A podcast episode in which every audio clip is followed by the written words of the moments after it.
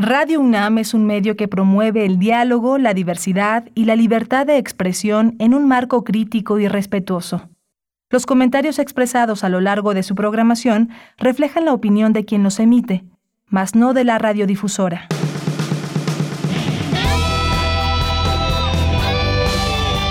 Prisma RU. Relatamos al mundo.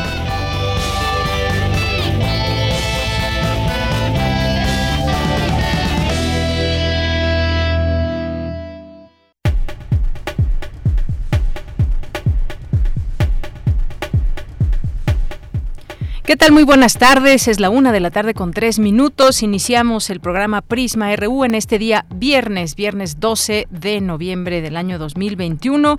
Es un gusto poder saludarle e invitarles a que se queden con nosotros en esta tarde de 1 a 3 en las frecuencias universitarias de Radio UNAM, 860 de AM y 96.1 de FM. Pues mucha información como todos los días que le queremos presentar desde nuestra universidad y además algunos otros temas que también consideramos importantes para el análisis desde esa mirada universitaria. Así que hoy vamos a platicar, hoy se conmemora el Día Internacional contra la Obesidad y vamos a platicar con el doctor Daniel Pagua Díaz, que es académico del Departamento de Salud Pública de la Facultad de Medicina de la UNAM. Así que comiencen a preparar sus preguntas, sus dudas, ya ahí a través de nuestras redes sociales, arroba Prisma en Twitter y Prisma en Facebook. También vamos a conversar con el doctor Carlos Bustamante Lemus, que es coordinador de un evento sobre los proyectos sexenales en la recuperación económica en tiempos de pandemia. Aquí siempre les hacemos invitaciones para que estén al tanto de los temas coyunturales. Y vamos a tener en nuestra segunda hora, vamos a conversar con Montserrat Centeno, que es escritora y va a presentar su libro Las doncellas tras el espejo y ella nos platicará un poco de su literatura. Hoy es viernes, viernes de Melomanía RU con Dulce Wet, que con eso vamos a cerrar con broche de oro. También tendremos Refractario RU con Javier Contreras. Tendremos también la información de México y del mundo, así que quédese aquí con nosotros en este espacio. Hoy tenemos también Corriente Alterna, esta unidad de investigaciones periodísticas desde la UNAM, desde Cultura UNAM, así que no se pierda hoy el programa y también, pues bueno, ya que desde la mañana muchos de ustedes escuchan tempranito Radio UNAM y vienen con las complacencias desde primer movimiento, bueno, pues aquí también, si quieren alguna canción en especial, el día de hoy para escuchar en el programa, pues envíenos sus eh, sus posibilidades, envíenos la canción que quieran escuchar en este día viernes. Y les saludamos aquí con mucho gusto en cabina, en la eh, operación técnica, Arturo González, en la producción de este programa, Rodrigo Aguilar, y en la asistencia Denis Licea. Y aquí en los micrófonos les saluda Deyanira Morán, con mucho gusto y entusiasmo de que nos acompañen y de poderles informar. Una con seis minutos y nos vamos desde aquí, relatamos al mundo. Relatamos al mundo. Relatamos al mundo.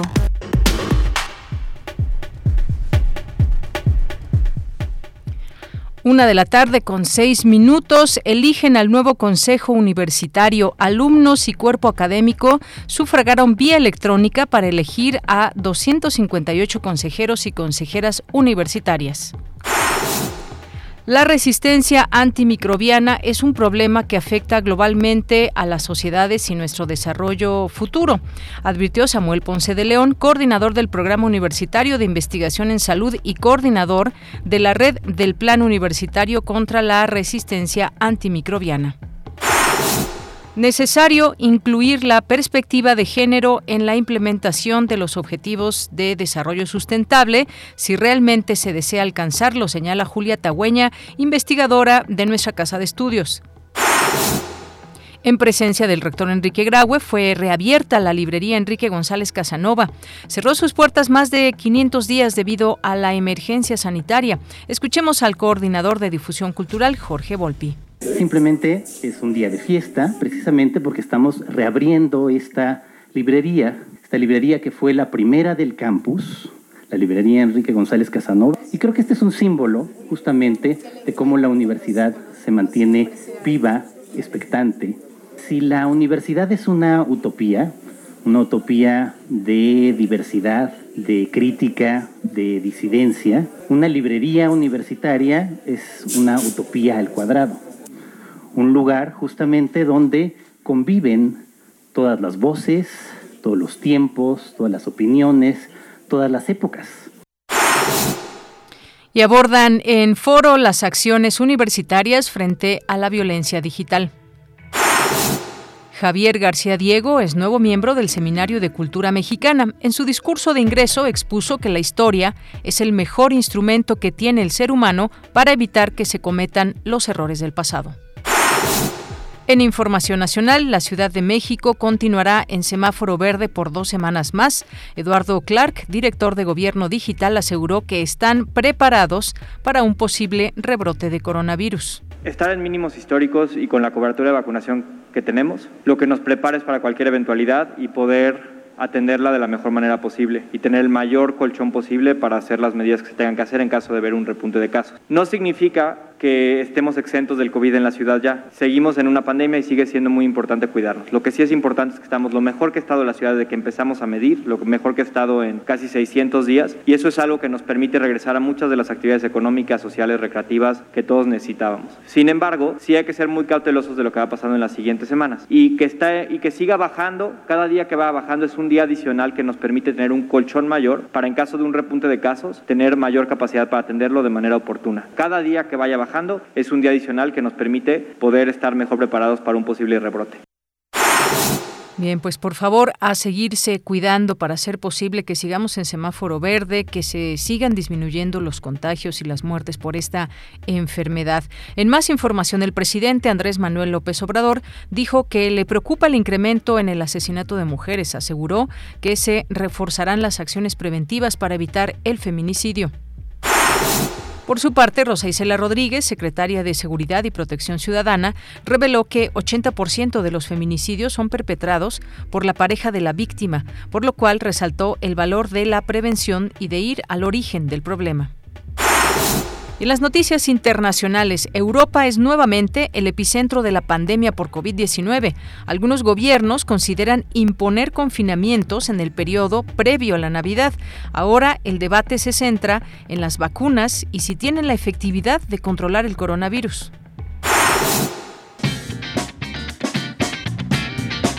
Hoy en la UNAM, ¿qué hacer y a dónde ir?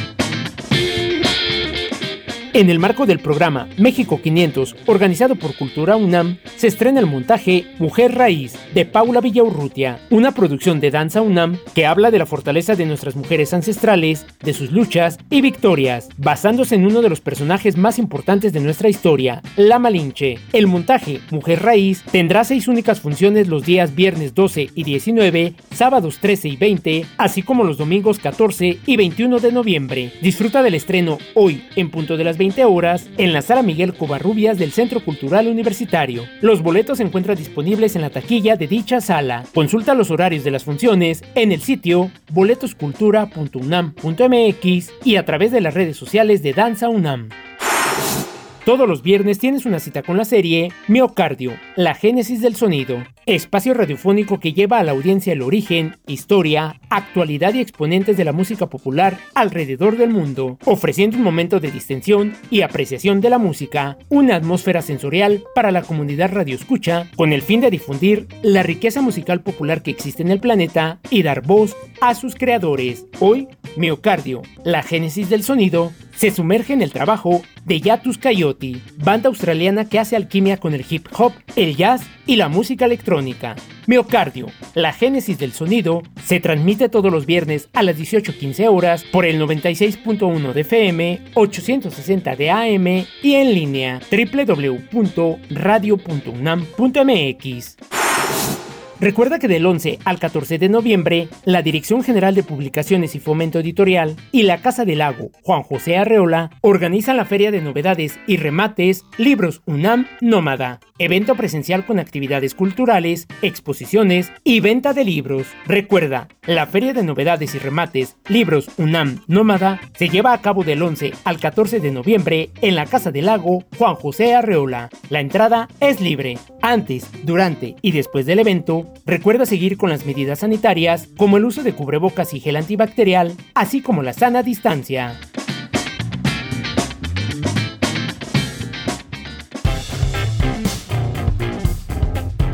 Campus RU Una de la tarde con 13 minutos. Entramos a nuestro campus universitario de este viernes 12 de noviembre. Nos enlazamos con mi compañera Virginia Sánchez. Expertos advierten sobre la necesidad de generar conciencia sobre el uso de los antimicrobianos. Cuéntanos, Vicky. Muy buenas tardes. Hola, ¿qué tal, ya Muy buenas tardes a ti y al auditorio de Prisma RU. La especie humana enfrenta un momento complicado con una pandemia que apunta a una siguiente ola y con las consecuencias que se derivan de la catástrofe, se observa cómo se desarrollan dos situaciones. En el marco más amplio, el calentamiento global, un desastre anunciado en evolución, y dentro de este panorama se configura un problema muy particular que afecta a las sociedades y que afectará nuestro desarrollo futuro, la resistencia antimicrobiana. Así lo señaló Samuel Ponce de León Rosales, coordinador del Programa Universitario de Investigación en Salud y coordinador de la red del Plan Universitario contra la Resistencia Antimicrobiana, durante la conferencia de prensa la pandemia silenciosa, la resistencia antimicrobiana, en el marco de la Semana Mundial de Concientización sobre el uso de los antimicrobianos. Escuchemos a Poncela. La historia empieza en 1928 propiamente con el descubrimiento de la penicilina, pero el uso clínico abierto para la población de la penicilina ocurrió en 1942 y se presentaron los antibióticos como medicamentos milagrosos para fines prácticos, resolvían problemas que causaban invariablemente la muerte y se convirtieron pronto en pues productos que se requerían para la vida cotidiana, para resolver problemas discretos, incluso para usarlos en situaciones que no tenían que usarse. Y es así como llegamos a 2022, 80 años después, en un escenario en donde nos coloca la posibilidad de volver a la época post-antibiótica, ya no preantibiótica. El experto advirtió que estamos a tiempo de modificar esta condición y por ello la importancia de difundir este problema.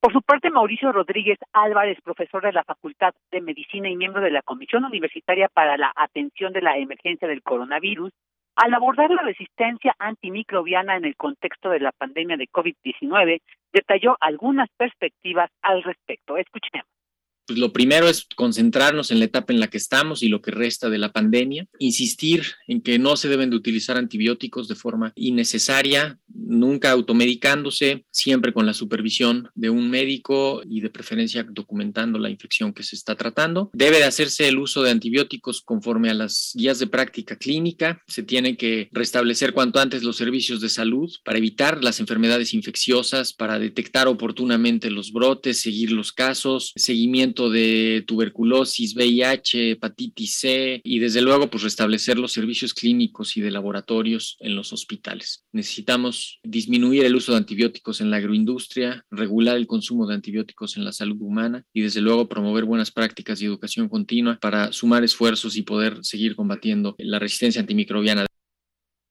En tanto, Karen Flores Moreno, profesora de la Facultad de, Químico, de Química y técnico laboratorista de la Red de Plan Universitario de Control de la Resistencia Antimicrobiana, se refirió al curso que se brinda desde el Programa Universitario de Investigación en Salud de la UNAM, denominado La Resistencia a los Microbianos y el Abordaje de las Infecciones de Vías Respiratorias, cuyos objetivos es entender el concepto de esta resistencia a los antimicrobianos reconocer la amenaza de esta resistencia y mejorar la conciencia del uso de los mismos.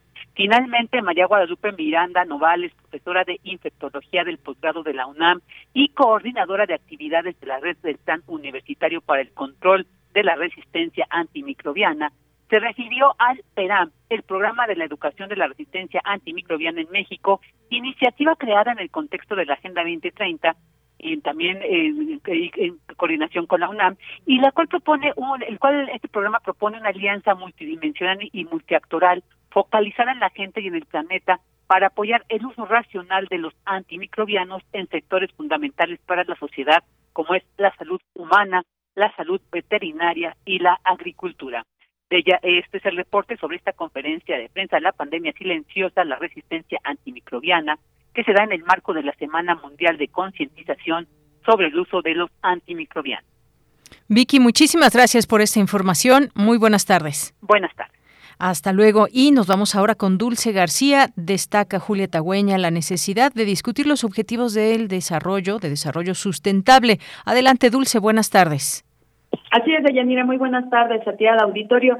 Deyanira, al hablar del desarrollo sustentable, la doctora Julia Tagüeña, quien es coordinadora general del Foro Consultivo Científico y Tecnológico, dijo que se tiene que lograr el bienestar de las personas, para lo cual se deben tomar en cuenta aspectos sociales, económicos, ambientales e institucionales. Dijo que los 17 objetivos de la Agenda 2030 toman en cuenta también necesidades ambientales regionales y que éstas deben ser atendidas con la misma importancia que las internacionales. Añadió que hay un retraso en el cumplimiento de las metas de la Agenda 2030 de Yanira, lo cual se debe en parte a la pandemia. Escuchemos por qué.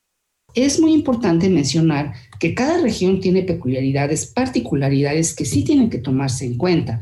Hay, digamos, acciones que sí son muy comunes, pero hay otras que sí tienen que ver con la región. Pero el hecho es que estamos todos hermanados bajo la búsqueda del desarrollo sustentable con los objetivos de la sostenibilidad. Hay diferentes enfoques de cómo puedo agruparlos y luego con qué indicadores medirlos, ¿no? Porque eh, evidentemente para saber si estamos caminando en la dirección correcta del desarrollo sustentable, pues tenemos que tener números, tenemos que tener datos, tenemos que cuantificar lo que está pasando.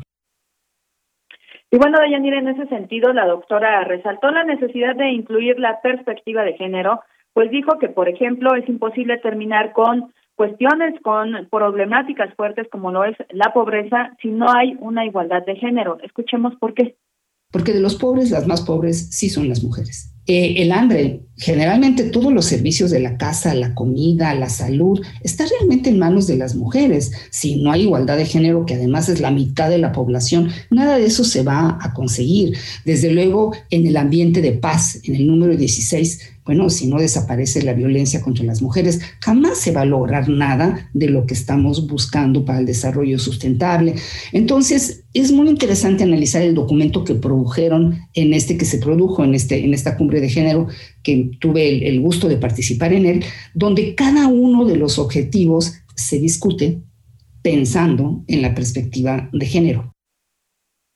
Deyanira Julia Tagüeña dijo finalmente que debe haber un replanteamiento de cómo se da, por ejemplo, el consumo, la urbanización y cómo cuidamos el planeta. Todo esto, Deyanira, en el marco del encuentro La Agenda 2030 y la sustentabilidad contra el cambio climático, organizado este por el Instituto de Energías Renovables.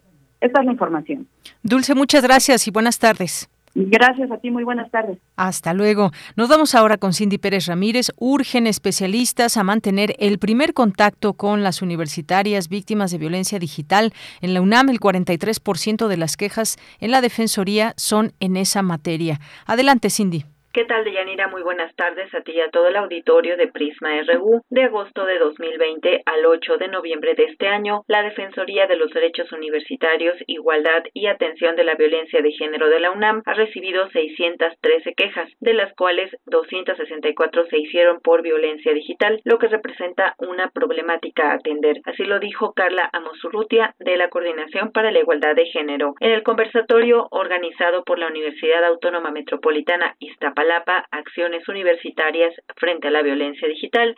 La especialista detalló las acciones emprendidas por esta casa de estudios para prevenir este tipo de violencia. En la universidad lo que hemos hecho en materia de prevención, trabajar en la sensibilización comunitaria, hacer todos los tipos de contenidos necesarios para poder explicar qué es eso de la violencia digital, la violencia mediática, de enmarcarlo en, en las aulas virtuales. De repente los ataques cibernéticos que hay, los ataques llegan, interrumpen y, y muestran imágenes pornográficas o contenido violento hacia las mujeres, pues pareciera que no es violencia, es, ah, pues fue un ataque cibernético. Reconocerla como una violencia grave en la comunidad se ejerce contra la colectividad, no solo de manera individualizada, sino también contra la colectividad en, este, en estas aulas también virtuales. Tenemos mucho contenido sobre la ley Olimpia. Hay que desmenuzar la ley Olimpia porque efectivamente es importante, digamos, describirla, describir lo que sí es, está tipificado y lo que no. Por su parte, Tania González, directora del Instituto Crítica y Memoria, se refirió a la normalización de la violencia digital entre las víctimas. Sabrán que tienen el derecho de acercarse a las autoridades penales y a las de la universidad. Sabrán que por lo que pasó, que a lo mejor ella se tomó una foto, ella la compartió o ella se dejó grabar,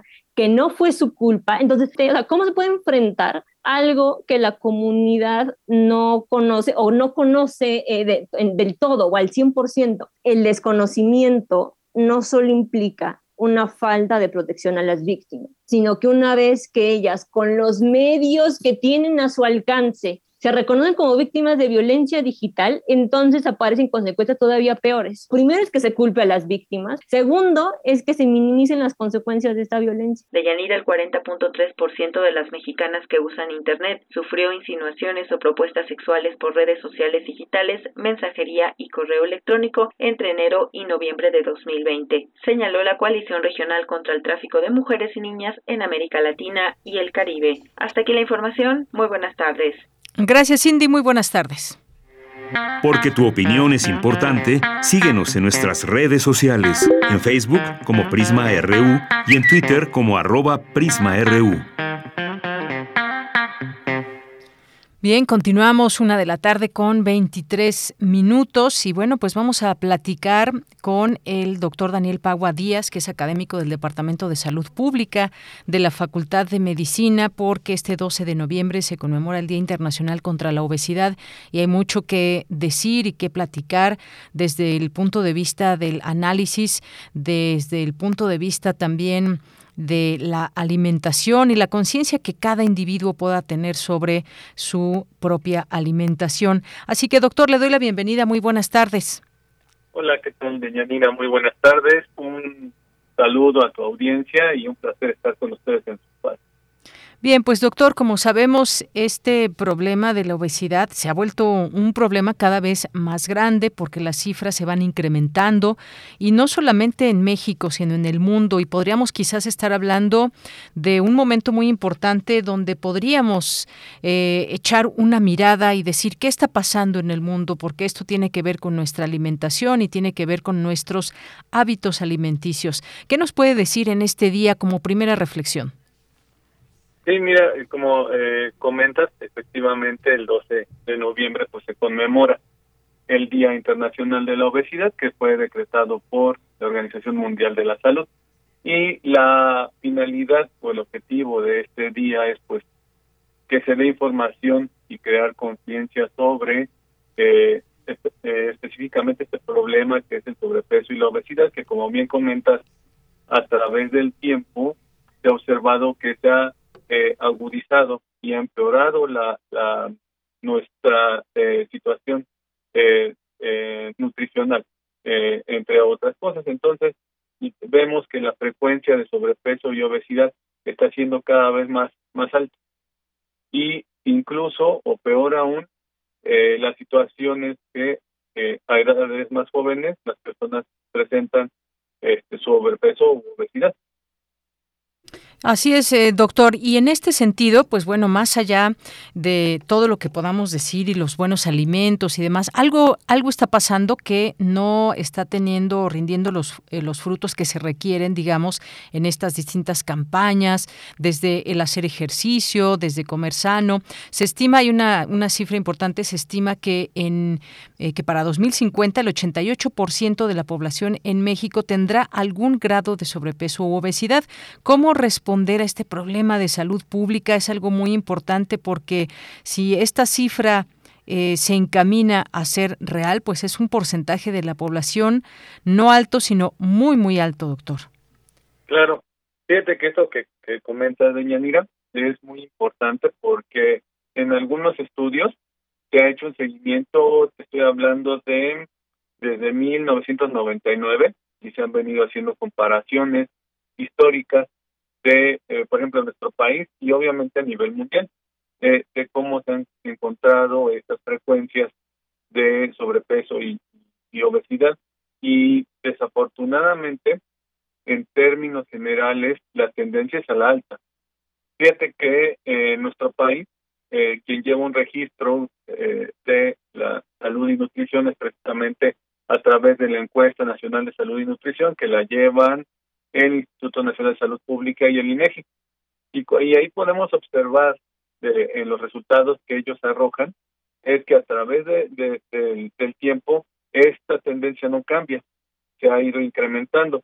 Eh, nada más por darte un dato así puntual, la, las cifras a nivel nacional este, mm, de, de, los, de los mexicanos, eh, no tomando en consideración el, este, el, el sexo, se ha notado este incremento, pero principal, fíjate que principalmente ha aumentado en mujeres, eh, llega a aumentar hasta eh, 16 puntos porcentuales en el caso de, la obesidad, en el caso del, del sobrepeso es un ligeramente más alto en los hombres. Y lo que también se ha notado es una ligera diferencia entre las comunidades urbanas, o sea, en las ciudades, que en las zonas rurales. Se ha encontrado que hay un ligero aumento en las comunidades urbanas en relación a, las poblaciones que, que, les conocemos como, como rurales y esto va a caracterizar también a el centro del país, el norte del país, en comparación al sur, en donde este incremento prácticamente eh, es nulo y para el norte es más importante en cuanto a eh, obesidad y el centro, incluyendo la Ciudad de México, es en sobrepeso. Eh, si revisamos también estas, estadísticas para la población adolescente e infantil, no cambia. O sea, la tendencia es igual a un incremento que se marca más en, los adolescentes. Por ahí aproximadamente de los 12 años es más marcado este incremento en cuanto a la cantidad de grasa corporal. Y en los niños también, pero es más cercano a los 10 años de edad. Bien, doctor, y esto pues es evidentemente una, una realidad lo que está pasando y estas cifras en México y en el mundo. Evidentemente, pues nos centramos aquí en México, dado que pues nos interesa saber cómo se va desarrollando este problema o cómo se le enfrenta, si habríamos de decir, pero ¿qué está pasando desde su punto de vista?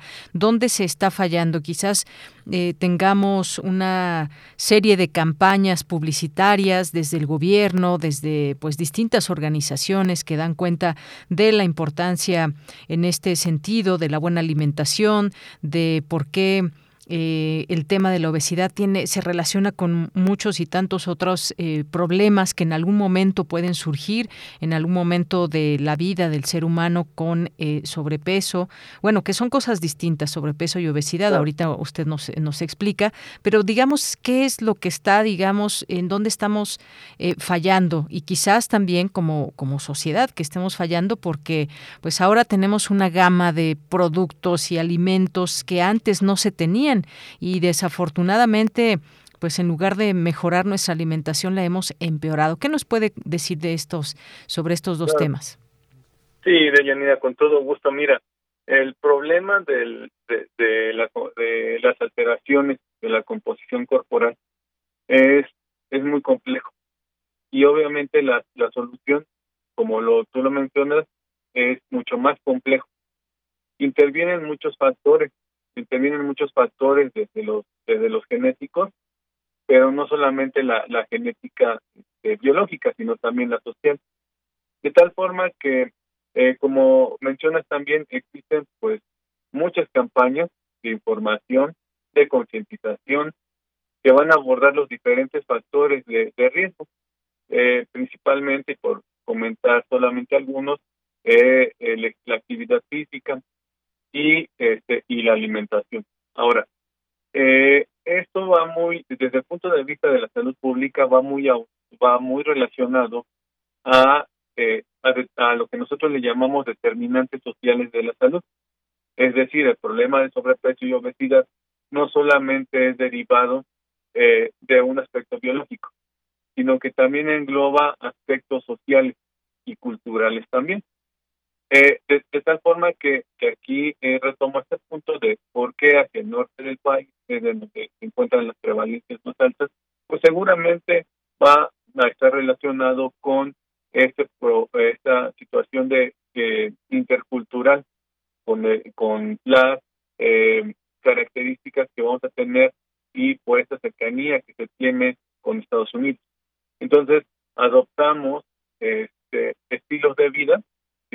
semejantes al, al, al, a ese país y que no nos están favoreciendo.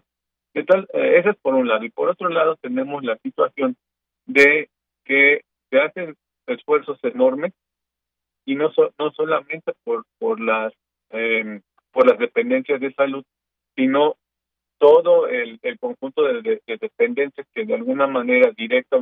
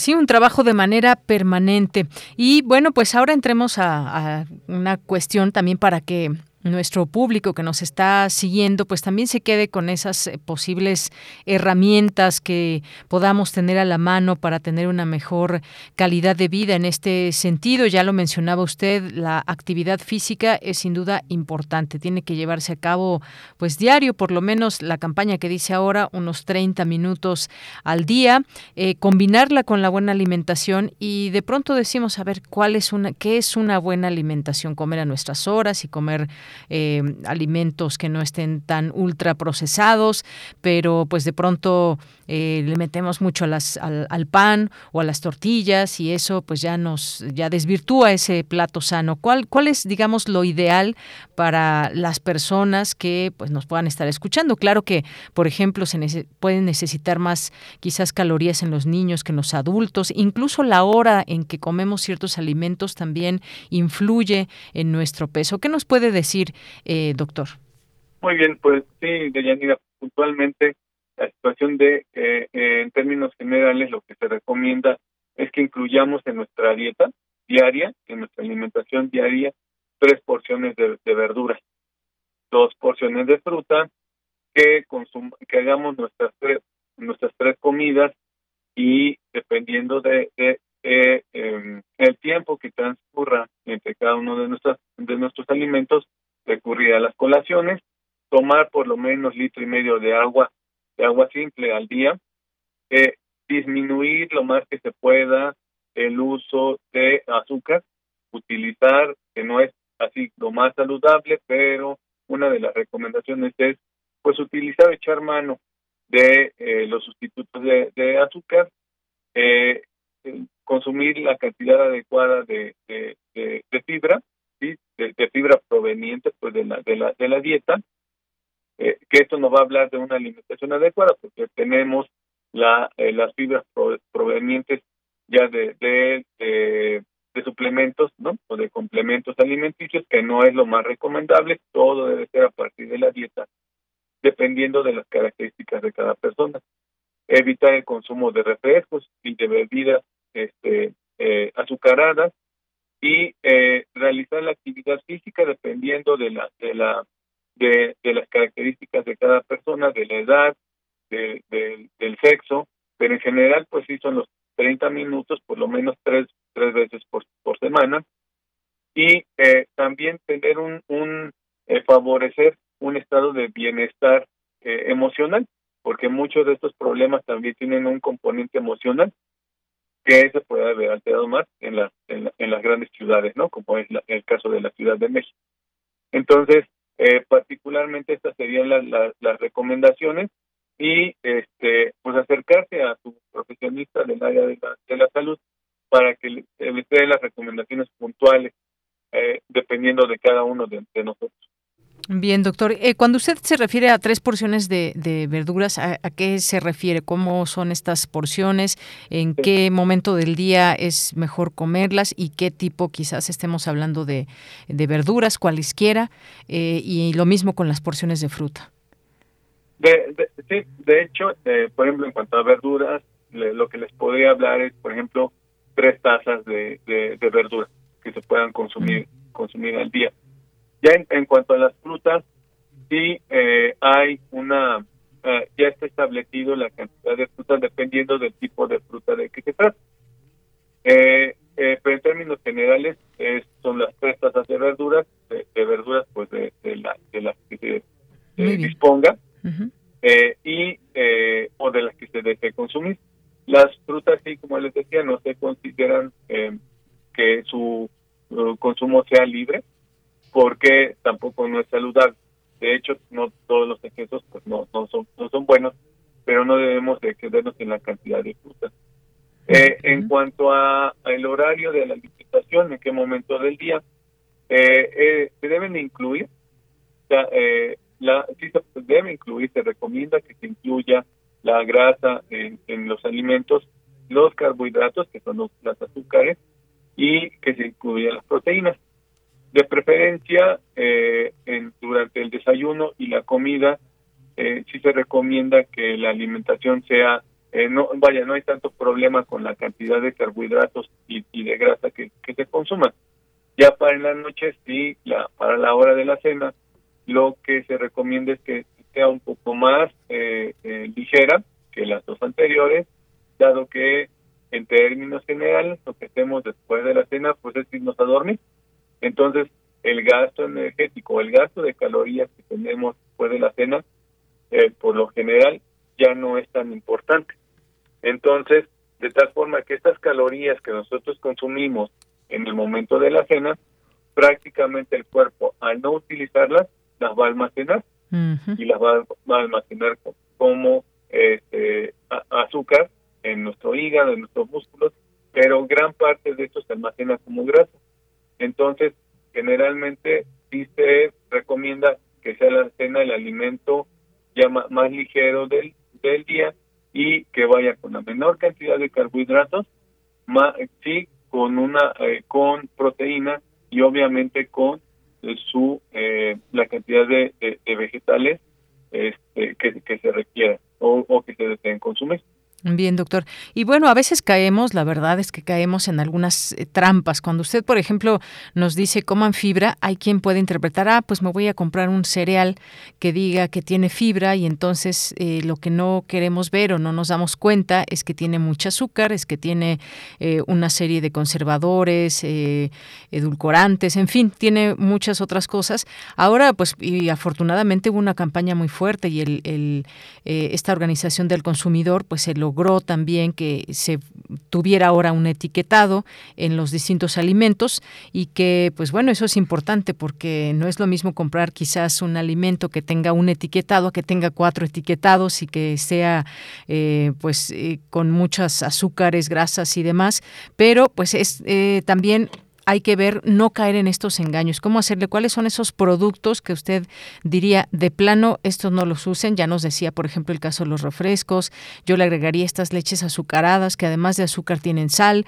Eh, y qué y cuál podría ser, por ejemplo, la opción para muchos niños que pues están en crecimiento o adultos también que de pronto pues después de la comida se nos antoja algo dulce, algún postrecito. ¿Qué es lo que sí usted nos recomienda y lo que de plano decirle siempre no?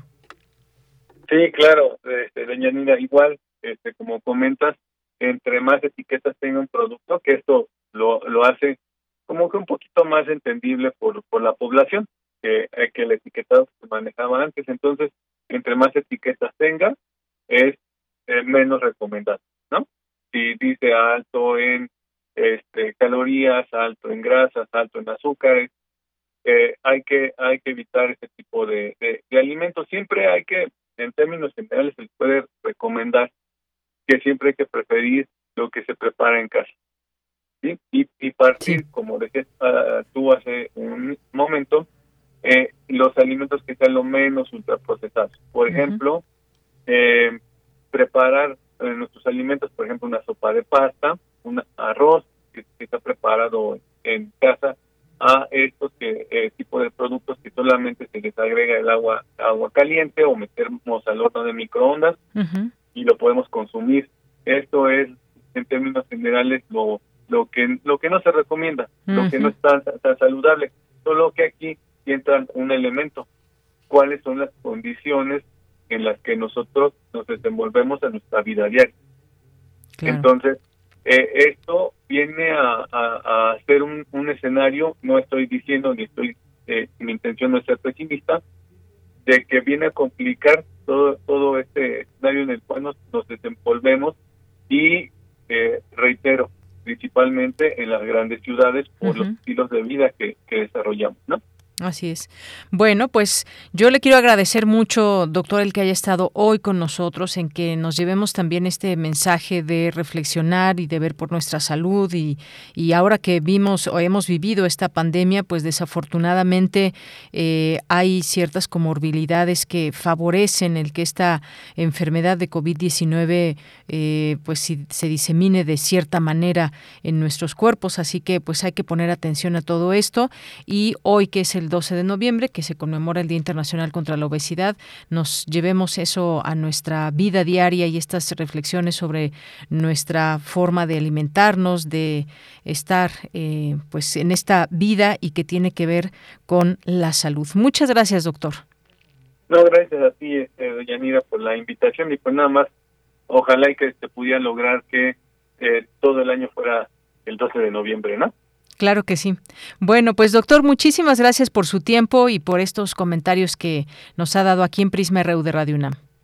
Muchas gracias, doña Hasta luego. Hasta luego, doctor. Gracias al doctor Daniel Pagua Díaz, académico del Departamento de Salud Pública de la Facultad de Medicina de la UNAM.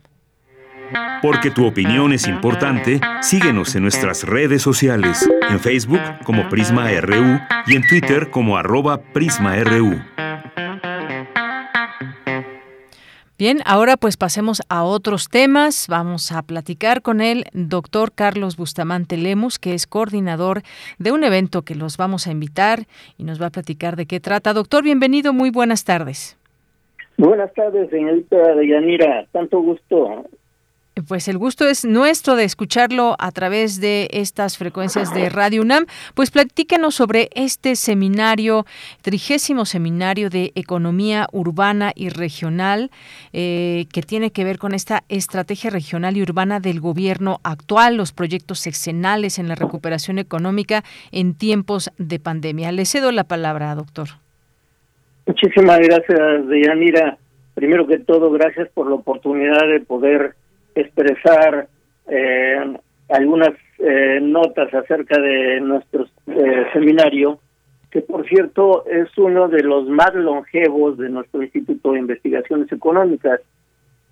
quiero comentarles que el primer seminario que nació en el instituto fue en el año de 1986, a raíz de, digamos, de conmemorar y comentar eh, algunas cuestiones relativas a los a los fuertes a los fuertes terremotos que tuvimos en la Ciudad de México en el año de 85. Entonces el, en el año de 86 esa fue nuestra principal temática. Y a lo largo de los años hemos tenido la característica en nuestro seminario de hacer concurrir, de convocar eh, no solamente al medio académico universitario de nuestra máxima casa de estudios, sino de otras eh, instituciones académicas y de educación superior, pero al mismo tiempo invitamos a altos servidores públicos, tanto del gobierno federal como de los gobiernos estatales y locales, particularmente el de la Ciudad de México, así como eh, representantes del, del sector productivo, es decir, cámaras de industriales, representantes de, cámaras industriales, empresarios, inversionistas y representantes de organizaciones sociales o organizaciones gremiales. Esta conjunción nos ha permitido darle este prestigio de gran apertura, pero al mismo tiempo de trabajar con gran ambiente universitario de respeto y de apertura a los diferentes puntos de vista, ideologías, etcétera, que cada uno de los invitados pueda transmitir a través de su experiencia y su conocimiento. En este, eh, en este sentido, es que ha adquirido esta, esta, este prestigio nuestro instituto porque cuando nació, pues todavía existía mucho miedo por parte de, invitados externos de que al someterse a la discusión en el ámbito universitario, pues fuesen inclusive criticados acremente y cosa que pues no ha sucedido porque todo se da en un ambiente realmente así de crítica, de opiniones, puntos de vista, pero todo de manera muy plural y de respeto. En esta ocasión, precisamente cada uno de los seminarios intenta incidir en el contexto de la vida nacional, pero dentro de su encuadre en lo que sucede en el ámbito mundial. Y es por ello que eh, el gobierno actual de la que se denomina de la 4T, de la 4T, perdón, eh, ha, digamos, ha estado sujeto a muchísimos embates, tanto a favor como en contra de las estrategias de política económica y social, y por eso es que nosotros decidimos eh, realizar este trigésimo evento, como usted lo ha llamado, de Yanira, de la estrategia regional y urbana del gobierno actual, que son los proyectos seccionales en lo que le llamamos la recuperación económica en tiempos de pandemia. Vamos a tener, eh, en esta ocasión, eh, lo vamos a realizar de manera virtual, las condiciones para todos es este, comprensibles, eh, pero vamos a hacer una combinación tanto de conferencias magistrales como de conversatorios por parte de especialistas, ya sea servidores públicos de alto nivel, como de, de especialistas externos y además de la vida académica tanto de nuestra propia universidad como de otras universidades de digamos invitadas. En este sentido eh, vamos a realizarlo durante tres días eh, a partir del martes 16 de noviembre, miércoles y jueves en horarios de 10 a 13 eh, 30 horas. El primer eh, conversatorio después de nuestra ceremonia inaugural en donde pues nos van a acompañar la coordinadora de humanidades, eh, nuestro director, el doctor Armando Sánchez Vargas, que eh, ha apoyado enormemente nuestro seminario, así como invitados de otras dependencias universitarias como son el director del Instituto de Geografía, el director de la Facultad de Economía, y, eh, y también ex eh, funcionarios de nuestra universidad en, en el ámbito académico. El, el primer conversatorio va a ser prácticamente una memoria analítica y crítica de lo que han sido nuestros seminarios a lo largo de 30 años, en donde hemos podido incidir dentro de estas temáticas centrales en temas que a la vida económica y social en el ámbito urbano regional le han acontecido o están por acontecer en, en nuestro país. Entonces, este primer conversatorio va a estar a cargo del que ahora tiene la voz, más otros dos compañeros que en su momento de trayectoria de estos 30 eventos han tenido, han tomado también la coordinación en su momento de este seminario. Eh, de igual manera, vamos a tener otro conversatorio que va a tratar la política socioterritorial del gobierno federal, así como sus efectos. Eh, particularmente se abordará el proyecto de microregiones para el bienestar y el programa Sembrando Vida. En este vamos a tener también la presencia eh, que nos honran con su aceptación de eh, servidores públicos del, del, de la Secretaría del Bienestar, de, otros eh, altos funcionarios del Financiamiento Nacional para el Desarrollo Rural, así como de el, el director de Coneval, el doctor Nabor Cruz Marcelo. Y todo y cada uno de estos conversatorios va a tener un comentarista guion moderador por parte de nosotros eh, del instituto. El primer conversatorio al que yo me refería de, la relatoría analítica de nuestro trayecto en el seminario eh, va a estar a cargo su comentario del ex director del instituto, el doctor Jorge Basabe. Eh, va, a haber posteriormente en el miércoles una conferencia magistral que se ha titulado La recuperación urbano, urbano regional en una escala global, escenarios económicos ante una eventual salida de la pandemia por la COVID-19.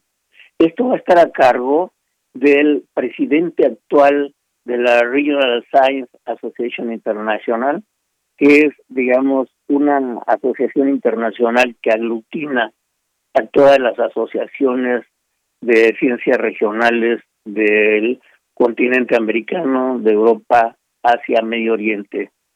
Y él es actualmente el doctor Eduardo Haddad, que particularmente es eh, un investigador brasileño que actualmente está a cargo de esta asociación.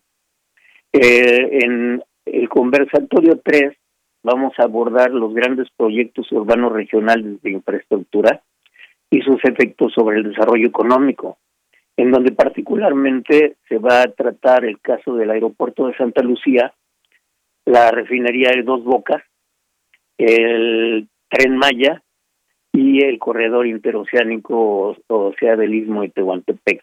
Todos estos con la representación de altos servidores públicos, va a estar el coordinador del corredor interoceánico, va a estar también eh, una especialista eh, en cuestiones de de petróleo, que es la doctora Rocío Vargas, que es del CISAN, eh, y, por, y, analizando el aeropuerto de Santa Lucía, tendremos al doctor Roberto Ivenschutz, que actualmente es investigador de la UAM Xochimilco, pero que él es experto en este tipo de proyectos aeronáuticos. Eh, vamos a tener al día siguiente, jueves, otra conferencia magistral que, eh, digamos, tratamos de aterrizarla en cuanto al análisis de expectativas de crecimiento y recomendaciones de política pública para superar la situación económica y sanitaria actual. Esto va a estar a cargo del doctor Juan Carlos Moreno Brit, que es uno de nuestros brillantes profesores investigadores de la División de Estudios de Posgrado de la Facultad de Economía, y el comentarista va a ser el actual coordinador del posgrado de economía, el doctor Ignacio Perrotini. Y eh, finalizaríamos con el conversatorio 4, que trataría el tema de la gobernanza metropolitana, que tiene que ver con la coordinación, movilidad y desarrollo en la Ciudad de México y su área conurbada, a cargo también de grandes especialistas como Alfonso Iracheta, Senecorta, del Colegio Mexiquense, del profesor investigador Bernardo Navarro de la UAM de Xochimilco y eh, un colega nuestro de, nuestro instituto, el doctor Roberto Ramírez, especialista también en cuestiones de crecimiento de la Ciudad de México.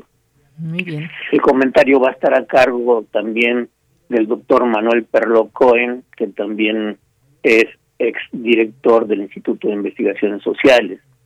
Y bueno, con esto eh, estaríamos prácticamente concluyendo estas tres sesiones de nuestro seminario con una relatoría a cargo de nuestro director y de mi colega co-coordinador del seminario en esta ocasión, que es el urbanista Rafael Olmos Bolaños, que muy amablemente ya con la gran experiencia que ha tenido de estarnos apoyando en los últimos 10 seminarios, él estará a cargo de, de darle eh, este cierre a la relatoría de, de, los tres días de trabajo en este seminario.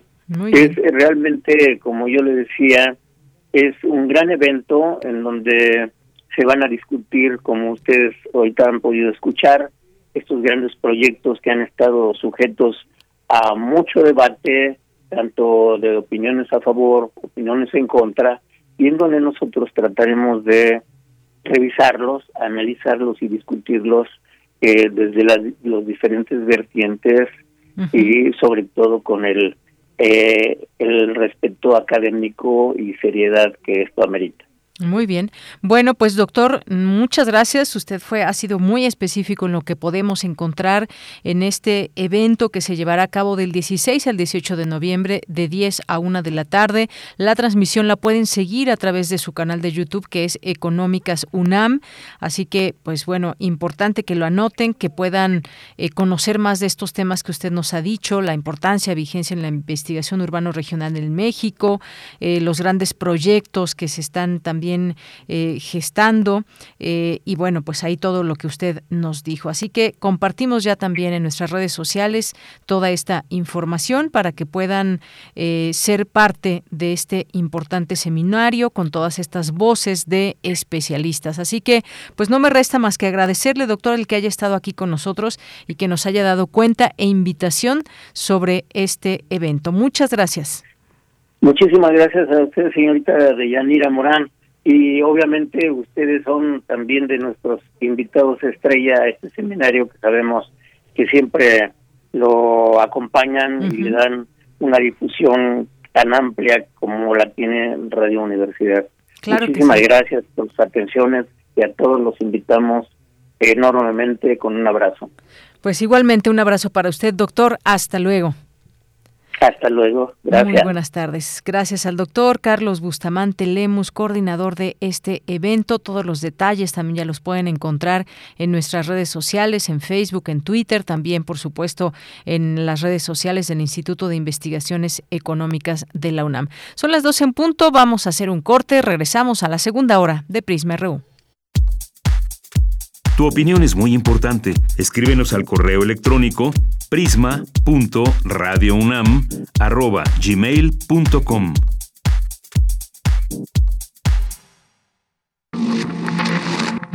Lo que escuchas no es todo lo que suena. El sonido es cultura. Empujamos el límite del sonido. Creamos comunidad. Ampliamos nuestras voces. Recuperamos espacios. Primer Festival Sound Plus. Improvisación musical, instalaciones y performance.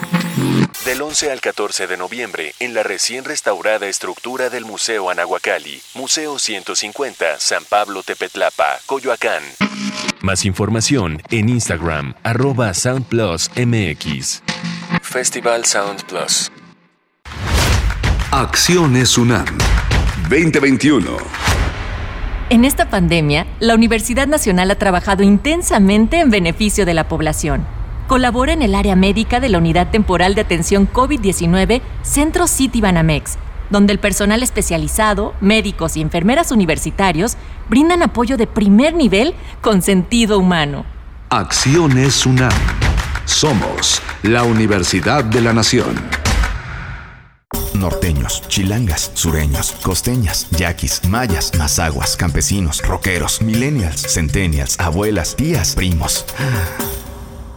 Con tanta diversidad es imposible pensar igual, pero hay muchas cosas que nos unen. Nos une la libertad de tomar decisiones. Nos une la convicción de que la democracia es la única ruta que tiene un país libre. Nos une el INE. Mi INE nos une. El narco, el cocinero, la buchona, el dealer, la mula. ¡Lotería!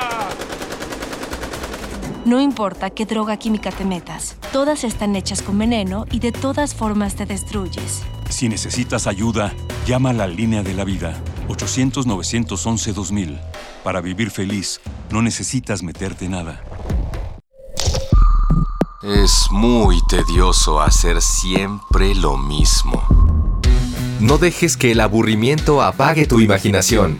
Escucha Escaparate 961 con los eventos culturales del momento.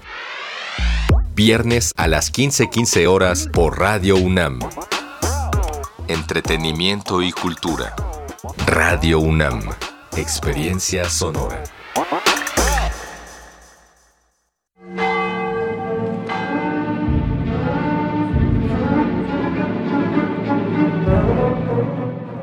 Al final de su vida, Goethe dijo,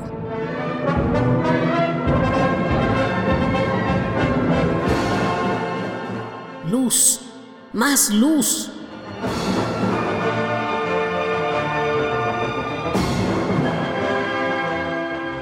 Al final de su vida, una selección de Salvador Paniker.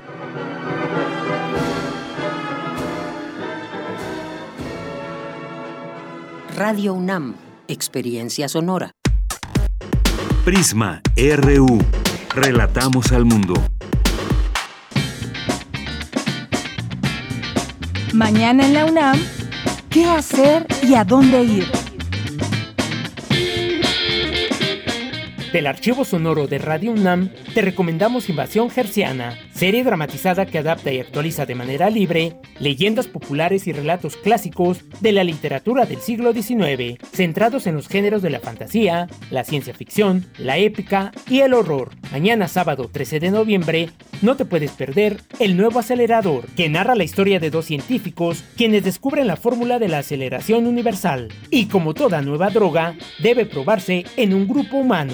¿Cuáles serán las consecuencias del experimento? No te pierdas esta coproducción entre Radio UNAM y el FONCA y sintoniza mañana sábado 13 de noviembre en punto de las 20 horas nuestras frecuencias 96.1 de FM, 860 de AM y en línea www.radio.unam.mx.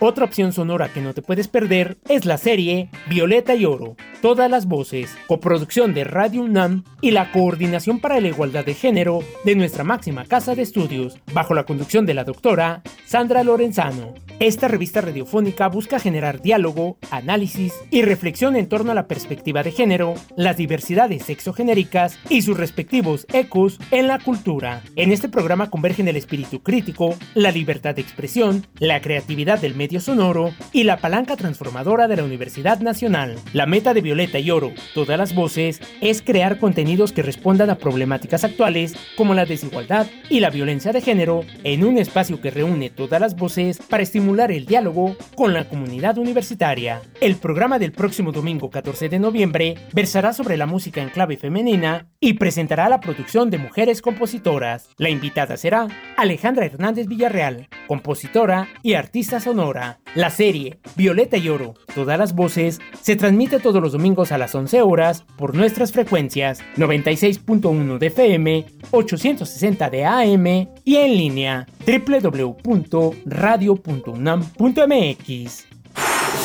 Recuerda que la Orquesta Filarmónica de la UNAM ha regresado a la sala Nezahualcóyotl como parte de la temporada Otoño 2021. Este próximo fin de semana tendrá como director huésped a Rodrigo Sierra Moncayo. Las citas mañana sábado 13 a las 20 horas y el domingo 14 de noviembre en punto de las 12 del día en la sala Nezahualcóyotl del Centro Cultural Universitario. El aforo será limitado al 30% de la capacidad de dicha sala. Sigamos con las medidas sanitarias como el uso de cubrebocas y gel antibacterial así como la sana distancia. O si lo prefieres, puedes seguir la transmisión de este concierto en vivo desde la sala de Zahualcoyot en www.musica.unam.mx. Para Prisma RU, Daniel Olivares Aranda.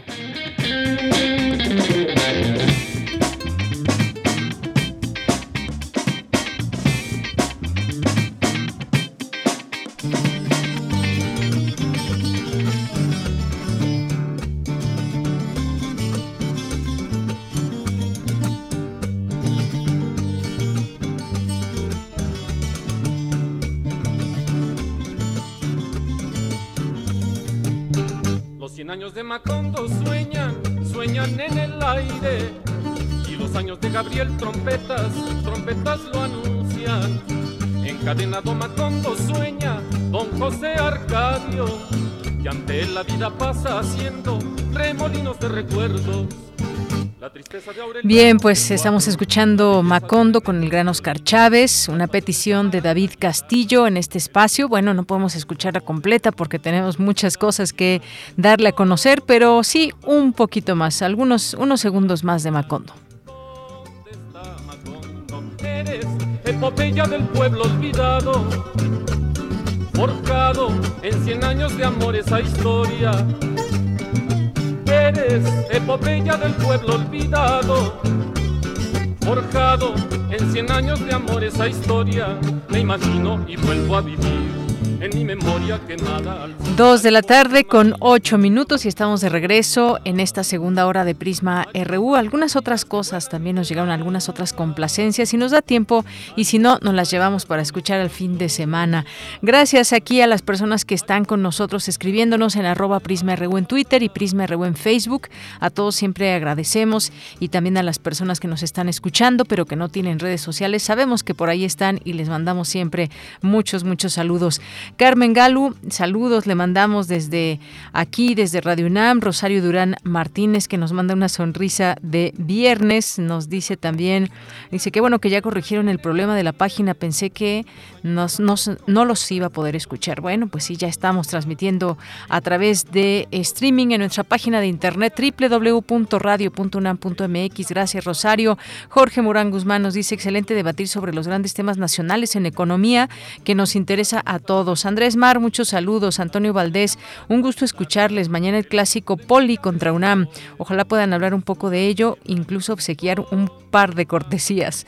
Bueno, pues no tenemos cortesías, sino con todo gusto te hacíamos llegar un Antonio Valdés. Muchas gracias. Y bueno, pues ahí está, que nos recuerdas el clásico, el clásico mañana Poli UNAM. Eh, gracias también a Mario Navarrete que nos está, como siempre, escuchando y que nos manda aquí un video. Eh, también nos me escribe Jorge Morán Guzmán, que nos dice una felicitación a los galardonados de la UNAM por sus excelentes logros editoriales. Por cierto, una felicitación a Laura García Arroyo por excelente conducción en el evento con calidad que exhibe en saben las palabras en Radio UNAM. Muchas gracias Jorge Morán Guzmán. Gracias también que nos dice que en 1984 Jacques Cousteau nos convocó a unirnos a nivel mundial a la Carta de Compromisos para las generaciones futuras, pero tuvo amplia respuesta. Dejar un mundo arruinado a las generaciones futuras es un crimen. Hagamos conciencia en toda la sociedad todos los días.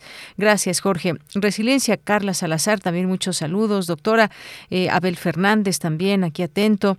Eh, Jorge nos dice, yo fui víctima de sobrepeso, dejé los refrescos, la comida chatarra, más caminata, mejor control de estrés, visionado de buena televisión en forma racional y listo, estoy mucho mejor. Las grandes corporaciones alimenticias solo se interesan en ganancias, basta de soportarlas. Gracias, Jorge. César Soto nos dice, el desarrollo sustentable del ambiente y futuro juvenil e infantil deberá estar ajustado y orientado a políticas públicas incluyentes y evaluar si se cumplen o no los objetivos y atienden las necesidades locales y nacionales. Gracias eh, también eh, a Mayra Elizondo por aquí, atenta y presente, muchas gracias. Eh, también eh, a Oscar Sánchez que nos dice, hola, buenas tardes, espero que haya tiempo para poner Nada es verdad de Natalia Lafourcade. Gracias por una semana más con información valiosa. Gracias, Oscar, si da tiempo, así lo haremos. Gracias también a Jorge que nos propuso la canción Adiós Acrópolis en la voz de Mirel Matthew. Muchas gracias, Jorge. Gracias a nuestros amigos del Seminario de Cultura Mexicana que están también aquí presentes, gracias a Saraí Cruz, eh, gracias también a la Facultad de Medicina, que siempre también pendiente de, de, esta transmisión, y nosotros también de los eventos que hay allá en la Facultad de Medicina y todos los eventos también eh, a través de las distintas plataformas. Eh, muchas gracias a Alfonso de Alba Arcos, a Samuel Hernández, eh, al maestro Luis Ángel Hurtado Razo, a José Ramón Ramírez, Lourdes González, a nuestros amigos de Pumagua, Tere Campos también, a Margeven, Emilio Cantún y a todos los que se sumen a estos mensajes que nos van llegando. Muchas gracias, como el caso de Carmen Valencia y Marco Fernández, que nos dice, la UNAM tiene un excelente programa de control de peso y obesidad. Gracias a ese programa, hoy puedo tomar mejores decisiones para mantener y mejorar mi salud desde la selección de los alimentos, cantidades, ejercicio, descanso, hábitos, etcétera. Gracias, Marco, por compartirlo también aquí en este espacio. Pues nos vamos a la información, a la información en esta segunda hora.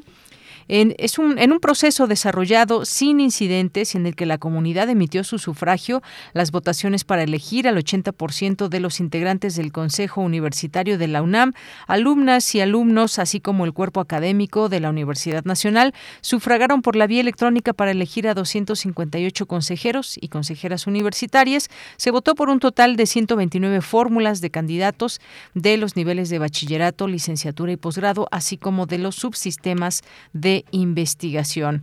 Y bueno, pues nos vamos ahora a otra información. Javier García Diego es nuevo miembro del Seminario de Cultura Mexicana y la información con Cristina Godínez. Hola, ¿qué tal, Deyanira? Un saludo para ti y para el auditorio de Prisma RU. Javier García Diego, ex integrante de la Junta de Gobierno de la UNAM, en su discurso de ingreso expuso que la historia y la política son indisolubles. Además, aseguró que es falso el refrán de que nadie experimenta en cabeza ajena.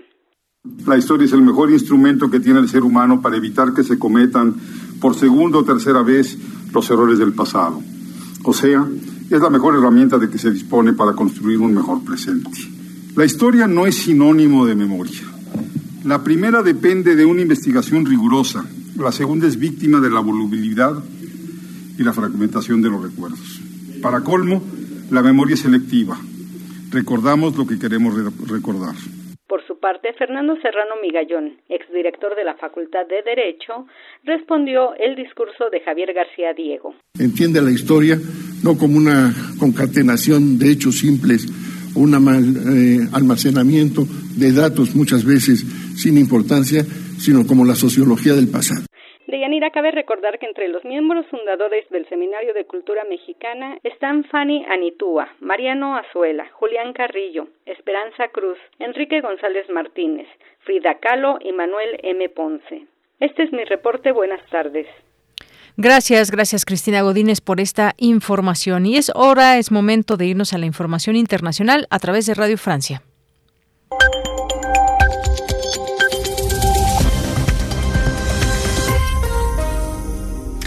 Hola a todos, sintonizan Radio Francia Internacional. Vanessa Letron está en la realización técnica de este programa. Vamos ya con un resumen rápido de la actualidad internacional. Carmele Gallubo. Últimas negociaciones en la cumbre del clima que en principio concluye esta noche, aunque no se descarta que se prolonguen las discusiones. Los delegados de los casi 200 países participantes negocian a estas horas un segundo borrador de resoluciones en el que se pide la supresión progresiva de la energía producida con carbón y de las ineficaces subvenciones a los combustibles fósiles. De ser adoptado este texto, sería la primera vez en 20 años de negociaciones en que se menciona explícitamente los combustibles fósiles, incluidos el gas y el petróleo, responsables de las emisiones de gases con efecto invernadero. Varios países europeos anuncian medidas para frenar una nueva ola del coronavirus, la quinta que afecta a Europa desde el inicio de la pandemia. La Agencia Sanitaria Europea alerta de que la situación es muy preocupante en 10 países. En este contexto, el gobierno noruego anuncia que va a volver a imponer medidas anticovid en todo el país y abre la tercera dosis de la vacuna o dosis de refuerzo a todos los mayores de 18 años. El primer ministro noruego. El número de pacientes con coronavirus que necesitan ser hospitalizados ha aumentado en las últimas semanas, sobre todo en terapia intensiva. Creemos que hay un alto riesgo de saturación de nuestro sistema hospitalario. En Austria, el gobierno espera obtener el visto bueno del Parlamento este domingo para confinar a las personas no vacunadas. También está previsto que Holanda anuncie hoy el regreso de algunas restricciones como la cancelación de grandes eventos o el cierre de cines y teatros. Las autoridades turcas han prohibido a los ciudadanos de Siria, Yemen e Irak que a partir de hoy tomen vuelos con destino a Bielorrusia, país acusado de facilitar los flujos de migrantes hacia Europa. En Irak, el ministro de Asuntos Exteriores afirma que repatriará a los emigrantes de su país presentes en Bielorrusia y que así lo deseen. Rusia, aliado de Bielorrusia, afirmó esta mañana que va a garantizar los envíos de gas a Europa a pesar de las amenazas del gobierno de Y el organizador del vuelo cuyo accidente costó la vida del futbolista argentino Emiliano Sala en 2019 fue condenado hoy a 18 meses de cárcel por contratar a un piloto que carecía de la cualificación exigida. Porque tu opinión es importante, síguenos en nuestras redes sociales, en Facebook como Prisma RU y en Twitter como arroba PrismaRU.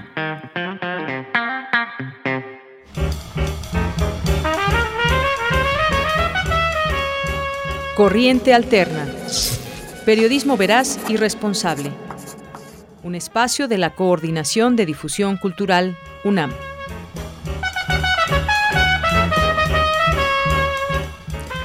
Dos de la tarde con 18 minutos y entramos ya a este espacio que tenemos todos los viernes, Corriente Alterna, Unidad de Investigaciones Periodísticas. Y hoy nos acompaña uno de los becarios que participa en esta unidad y que es Aldo Canedo, que ya está en la línea telefónica. Aldo, bienvenido, muy buenas tardes. Hola, Deyanira, un gusto. Un gusto saludarte. Pues cuéntanos qué vamos a escuchar el día de hoy, además de lo que podremos leer también a través de la página de corrientealterna.unam.mx. ¿Qué vamos a escuchar hoy? ¿Cuál es el tema que has investigado?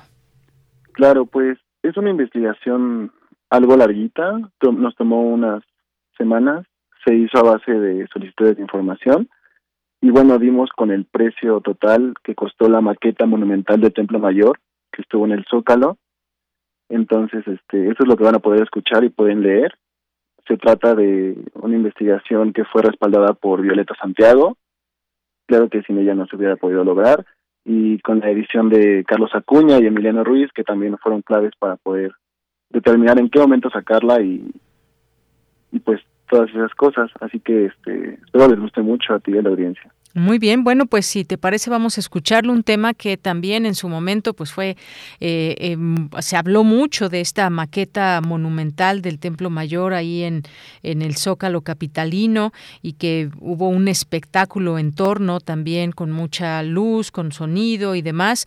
Y pues vamos a escuchar este trabajo que nos han, que nos presentas el día de hoy y regreso contigo si te parece bien, Aldo. Claro, adelante, gracias. Adelante. Este es el Teocali, centro del universo, puerta a los trece peldaños celestes, a los nueve niveles del inframundo, morada de los dioses, lugar de donde parten los cuatro rumbos, Tuvo una altura aproximada de 16 metros y una superficie de casi 675 metros cuadrados. Estuvo construida principalmente con tubería, algunos materiales plásticos reciclados y detalles en fibra de vidrio, además de una cubierta para prevenir incendios. Sobre ella se proyectó un espectáculo de luces que hacía un recuento de la desventura indígena durante la conquista y su lucha por preservar su cultura. Se trata de la maqueta monumental del Templo Mayor y el espectáculo Memoria Luminosa, que se expuso entre agosto y septiembre en el Zócalo de la Ciudad de México en conmemoración de los 500 años de resistencia indígena. Pero desde su instalación surgió una duda. ¿Cuánto costó? Corriente Alterna obtuvo esta respuesta por medio de solicitudes de información oficial. La Dirección General de Grandes Festivales Comunitarios de la Secretaría de Cultura del Gobierno de la Ciudad de México informó que la maqueta, mejor conocida como Huayto Cali, junto con el espectáculo de luces, tuvo un costo total de 17.928.790 pesos, con 52 centavos, masiva. Tan solo la maqueta de AAA costó 16 millones 132 mil 30 pesos y 52 centavos, mientras que el espectáculo de luces y sonido tuvo un costo de 1.796.760 pesos masiva. El proyecto se presentó oficialmente el 28 de julio en una videoconferencia a cargo de Alfonso Suárez del Real, jefe de la oficina de la jefa de gobierno. La maqueta monumental que el 13 de agosto se va a, este, a inaugurar y se va a ofrecer como el centro de eh, esta gran conmemoración. Es una reproducción fiel de conformidad a las indicaciones del Instituto Nacional de Antropología e Historia de lo que fue el Huey Teocali o el Gran Teocali de México Tenochtitlan. Un día antes de la inauguración, Vanessa Bojorques, titular de la Secretaría de Cultura de la CDMX, declaró que el proyecto se haría con capital privado, aunque no se especificó el monto del mismo. Para esta construcción de la maqueta no hay recursos de la Ciudad de México ni de la Secretaría de Cultura, son recursos privados los que se invirtieron, es un convenio de hace varios años a través de la empresa OCESA, quien eh, a través de una condición de impuestos, es quien hace la construcción y quien absorbió absolutamente todos los gastos. En entrevista para Corriente Alterna, el director general de grandes festivales comunitarios, Argel Gómez Concheiro, confirmó la versión de Bojorques, así como el monto de 17.9 millones de pesos que costó la maqueta.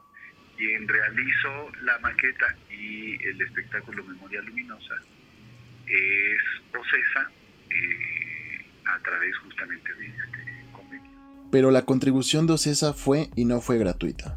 El convenio dice, en su tercera cláusula, que los costos absorbidos por la empresa por actividades como la maqueta monumental, de ser procedente, podrán ser consideradas para el cumplimiento de las obligaciones fiscales de OCESA o de sus subsidiarias. OCESA está obligado a justamente informar curaduría fiscal cuánto costó, cuánto cuestan los distintos eventos en los que, eh, que ellos realizan, eh, te digo, en el marco de este convenio de retribución a las actividades culturales en la ciudad. Según el documento, la empresa debe reportar el costo final del proyecto, pero no se le obliga a desglosar los gastos. Es decir, la Secretaría de Cultura solo tiene información sobre el monto final que reportó CESA, más no cuánto costó cada cosa. Mira, no, un desglose así no. Lo que sí tenemos es de parte de grandes sociales de una supervisión para que quede efectivamente como se está encargando, pegado a los planes y demás. Entonces, eh, si se hace, digamos, todo ese acompañamiento. Sobre el tema de la condonación de impuestos a grandes empresas, apenas el pasado 5 de noviembre, el presidente Andrés Manuel López Obrador opinó en contra. Sin embargo, actualmente sigue vigente este convenio que anuncia una posible retribución fiscal a la empresa OCESA. Entonces, ¿qué fue lo que hicieron durante el periodo neoliberal? Saquear, robar, ¿Qué no es corrupción el que una empresa, un banco, no pague impuestos? ¿Qué no le está robando al pueblo?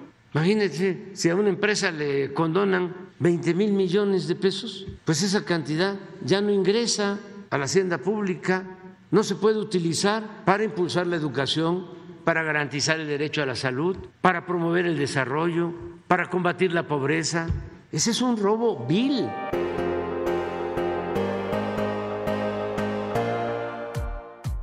Para este 2021, el Instituto Nacional de Antropología e Historia, que ayudó a Cultura en el diseño de la maqueta, informó que el presupuesto asignado por el gobierno federal al Museo del Templo Mayor fue de apenas 530 mil pesos. Es decir, el verdadero Templo Mayor tuvo este año un presupuesto equivalente a solo 3% de lo que costó su imitación. Y mientras la Secretaría de Cultura supervisaba que el espectáculo de Memoria Luminosa transcurriera adecuadamente, el Templo Mayor Real, ubicado a solo 185 metros de distancia, permanecía cerrado y con el techo derrumbado, pues desde hace siete meses no se permite la entrada debido a que las fuertes lluvias tiraron el techo de la Casa de las Águilas.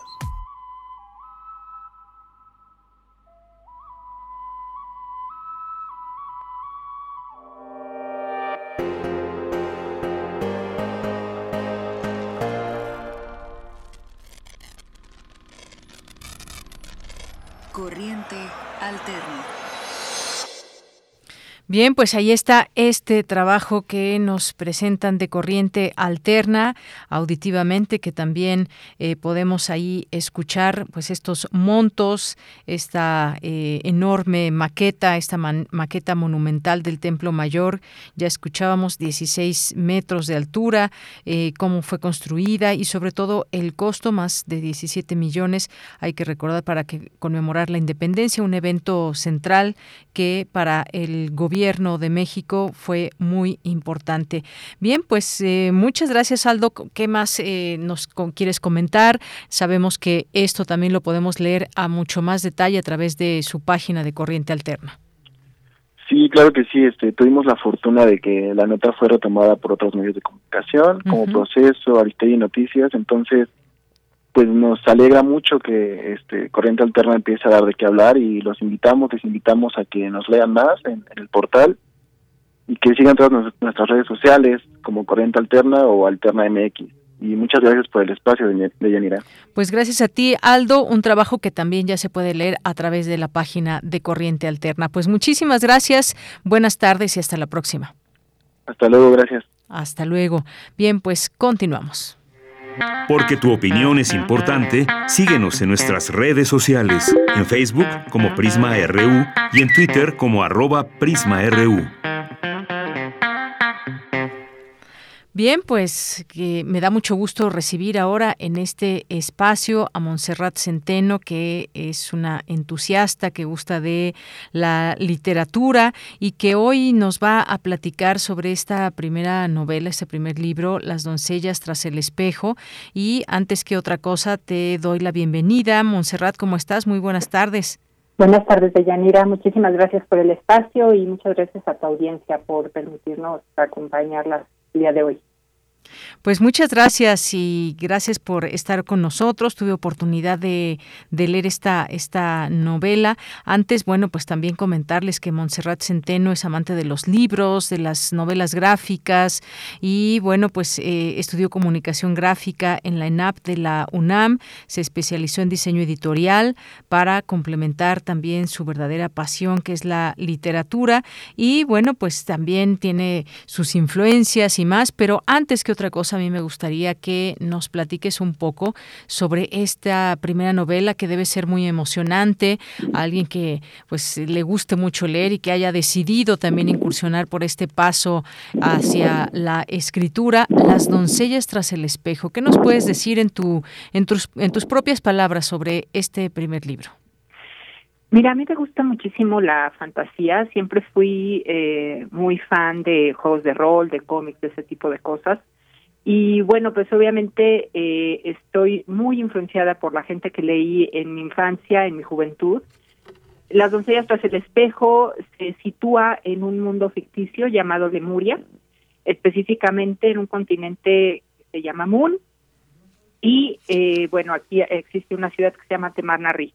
Este Temarnarri es una ciudad eh, semejante, porque bueno, aquí vamos a ver que Lemuria es hasta cierto punto como un eh, tiene muchas reminiscencias con nuestro propio mundo, mundo si bien no es nuestro mundo.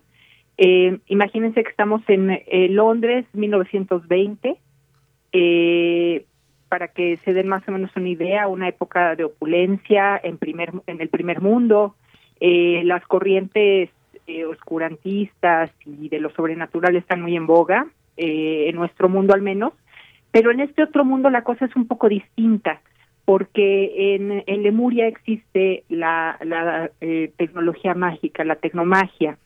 Eh, eh, yo coqueteo muchísimo con la idea del, del diesel punk, que bueno, es, eh, es, este, está más bien ubicado en... Eh, si el steampunk se caracteriza por ser eh, una cuestión tecnológica muy avanzada con vapor, aquí es bueno a base de electricidad, a base de eh, otro tipo de, de, combustibles fósiles, más semejante a, lo que tenemos nosotros actualmente.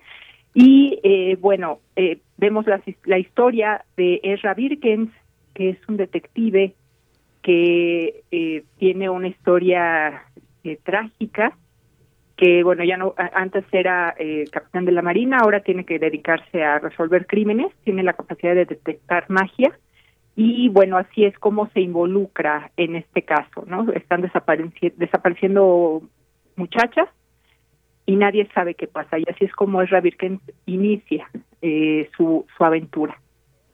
Efectivamente, Montserrat, y que además a mí me gustaría también que nos hables un poco, pues mira, los, los personajes y sus nombres también, esto que nos mencionas, pues nos engloba y nos va enmarcando en esta, esta novela, esto que mencionas del oscurantismo, esa magia o tecnomagia, y además recreas estos escenarios fantásticos que, fíjate, al estarla leyendo, pues justamente a través de estos escenarios me imaginaba yo todos estos escenarios un poco oscuros, un poco con esa, con esa eh, magia que, que, nos comentas, pero también platícanos de estos personajes, cómo surgen desde tu imaginación y sobre todo también los nombres. Este ya nos decías algunos, como el caso de Ezra, hay otro uh, por ahí que se llama Joyce, las propias eh, doncellas y, y más, algo que tiene que ver también quizás con tus influencias, con tus lecturas, que nos traigas todos estos nombres. Fíjate que los nombres, eh, originalmente el personaje que da pie eh, a esta serie de novelas se llama Victoria Brooks. Victoria Brooks originalmente era un personaje que creé para un juego de rol, pero me gustó tanto que, que, que quise mantenerlo. Dije, no, este personaje, yo necesito saber más acerca de Victoria Brooks. Victoria Brooks es, eh, digo, para no ser ningún spoiler, es una hechicera que es la persona que va a cumplir el papel del mentor en, el eh, eh, con Ezra. Ezra finalmente pues, es el protagonista. Eh, Ezra Birkens, pues bueno, como ya dije, es eh, un detective, es el hermano del primer ministro, pero eh, tiene una relación complicada con él, como se ve más adelante en la en la novela. Parte del miembro de los miembros de, del equipo de Victoria lo componen Boki, eh, que es un cambiaformas, al igual que eh, esta Timora la negra. Los dos son cambiaformas, los dos tienen una personalidad sumamente distinta. Eh, de hecho, cuando los escribo, digo, son como, son cobran vida, ¿no? O sea, son personas completamente distintas en, en mi cabeza y, y tienen sus propias ideas. Y bueno, Joyce es la exnovia de, de Ezra y eh, es también la jefa de, de este, del departamento forense. También está Nicolás Scorseni y está Miriam Landru, que son los dos detectives eh, del departamento de crímenes violentos que están a cargo de la investigación y son quienes van a, hacer este primer llamamiento a Ezra. Son ellos quienes son el enlace entre la Policía Metropolitana de Moon y Ezra Birkens. Y así es como, como comienza la historia. Todos estos personajes, bueno, fueron saliendo primeramente por por la necesidad, por la necesidad de contar una una historia, esta primera historia que te comento de Yanira de, uh -huh. de Victoria. Eh, yo construí originalmente la historia alrededor de Victoria, aunque ella no es la protagonista yo necesitaba que ella fuera, por la naturaleza de Victoria, que fuera más bien un mentor. Entonces Ezra se acabó convirtiendo en el protagonista. Ya sabes cómo es cuando escribes, o sea que cobran vida y ellos hacen como lo suyo y pues nada más eres así como un canal, ¿no? Un vehículo para que los personajes vivan, ¿no? A través de, las palabras. Uh. Así es. Y bueno, pues esta, eh, esta novela que desde un principio pues nos lleva a, esta parte tan importante como se va después desarrollando también la misma, que es con la desaparición, también sin spoilear, nada más dejar ahí un poco esa curiosidad, la desaparición de, de dos eh, jóvenes doncellas de una manera que, eh, que, nos relatas ahí muy, muy específica, muy especial. Y, y después, bueno, pues se va justamente eh, desenvolviendo toda la historia, con cómo, cómo se van a recuperar, dónde están y bueno, pues ya después nos vas platicando justamente de estos sitios, no es un sitio que precisamente quede, lejano en distancia, sino que se tiene que hacer específicamente una serie de cosas para poder llegar a este sitio y rescatar a estas doncellas y más. Así que pues más o menos de eso trata la novela y bueno, pues obviamente con su respectivo desenlace Bien, pues eh, Montserrat, pues muchas gracias por compartirnos de este eh, tu primera novela. Algo más que quieras decir, cómo la podemos conseguir quienes nos estén escuchando. Es de Editorial Golem, pero cuéntanos si alguien nos está escuchando, ¿qué le, qué le decimos? ¿Dónde puede conseguir tu novela? Claro que sí, Deyanira. Mira, de momento únicamente está disponible en formato físico, en pasta blanda, en Amazon Estados Unidos. La pueden eh, conseguir eh, tecleando el nombre eh, Las doncellas tras el espejo, ahí les va a aparecer. Eh, de momento no está en Amazon México, todavía no la liberan, son políticas de Amazon, esperemos que dentro de unos meses ya se pueda, pero en cualquier eh, portal de Amazon, sin importar en qué país estén, eh, pueden conseguirlo en formato Kindle. Si tienen eh, el, eh, están pagando la membresía de Prime, les sale completamente gratuito el Kindle y lo pueden leer. Y eh, más o menos en un mes ya tendremos nosotros aquí en, en Golem Estudio Editorial, ya tendremos eh, los volúmenes en físico. Nos pueden contactar eh, si quieren conseguir alguno a través de nuestras redes sociales. Estamos en Facebook como Golem Estudio Editorial o bien a través de Instagram arroba golem.editorial eh, también me pueden contactar directamente a mí, es arroba moncali con cada kilo, punto centeno, centeno con Z, es un poquito complicado, pero moncali centeno. Y la ventaja de contactarnos directamente es que se los, se los mandamos directamente hacia sus casas, firmado eh, y, y dedicado a quienes ustedes quieran. Muy bien, Montserrat, pues muchas gracias. Y de paso, si quieren leer con un poco de música, pues los dejamos con esto, que es parte quizás de, de tus gustos musicales, que es, eh, bueno, ya lo vas a reconocer ahí, vamos a empezar a escucharlo, que es Camelot. Así Ah, que muchas claro. gracias, Montserrat. Con esto nos despedimos y enmarcamos tu novela. Muchas gracias y muy buenas tardes. Gracias a ustedes, desde Deyanira, muchas gracias Radio UNAM, que tengan excelente tarde. Saludos. Igualmente para ti. Hasta luego, Montserrat. Hasta luego.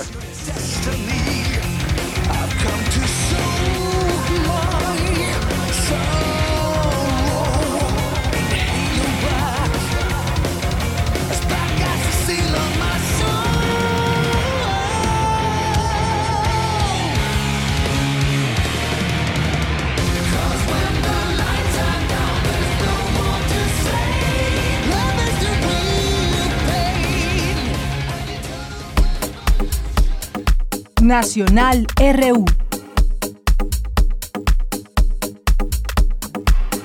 Bueno, y muy rápidamente nos vamos a la información nacional. Algunas notas muy rápido, esto que seguirá dando que de qué hablar y ayer lo comentábamos más ampliamente. La Secretaría de Gobernación insiste, dice que el INE cuenta con fondos suficientes y que no peligra la consulta. Veremos qué sucede en lo subsecuente.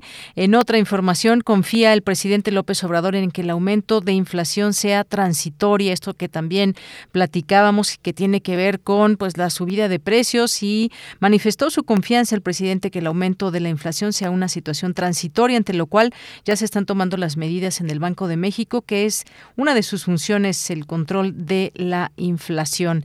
Y bueno, pues también en otras cosas, dictamina la Suprema Corte de Justicia de la Nación, que es de Oaxaca, la región de los Chimalapas, esta región que pertenece a Oaxaca y no a Chiapas, así lo determinó la Suprema Corte al resolver el conflicto limítrofe entre ambos estados. Y bueno, pues hay un tema que estaremos abordando también. La Unión Europea acusa a Lukashenko de utilizar a migrantes como parte de una guerra híbrida. Esta tensión que hay en las fronteras europeas alcanzó su nivel más, más alto después de que miles de migrantes se agolpan en el paso fronterizo entre Bielorrusia y Polonia, donde las autoridades polacas han desplegado más de 10 mil militares. Todo un tema también que estaremos abordando. Y bueno, eh, Julian Assange le otorgan un permiso para casarse en prisión. El fundador de Wikileaks recibió permiso para casarse con Estela Morri y su pareja en la cárcel de Belmarsh. Y bueno, pues ya también les habíamos comentado que hay 10 países de la Unión Europea en situación muy preocupante por la pandemia. Sigue subiendo y quizás lleguen de nueva cuenta a los confinamientos. Bueno, pues parte eh, de lo que hay también en la información nacional e internacional. Continuamos. El refractario, RU. Dos de la tarde con 41 minutos y le damos la bienvenida a Javier Contreras, maestro Javier Contreras, maestro en Derecho y profesor de la Facultad de Derecho y de la FES Acatlán, que nos acompaña en este día y que tiene pues los temas, varios de los temas que han sido noticia a lo largo de la semana y los traemos al análisis. ¿Qué tal Javier? Muy buenas tardes, adelante. Hola, ¿qué tal? Muy buena tarde para ti, para todo nuestro amable auditorio en Prisma RU. Vamos de cierre en la semana, pero con varios eh, casi terremotos políticos en algunas eh, de las latitudes de nuestro país. Y pues me gustaría empezar justamente tocando el tema de un querido compañero profesor en la universidad, el doctor Santiago Nieto, y lo que ha ocurrido justamente eh, con su eh, cese ante la Unidad de Inteligencia Financiera de la Secretaría de Hacienda y Crédito Público. Si bien Santiago Nieto ha sido quien presentó esta renuncia al cargo misma que el presidente López Obrador ha aceptado y que en una conferencia matutina posterior reconoció la actitud e integridad de este ex servidor público, pues mucho valdría la pena cuestionarnos dónde está el límite entre lo público y lo privado.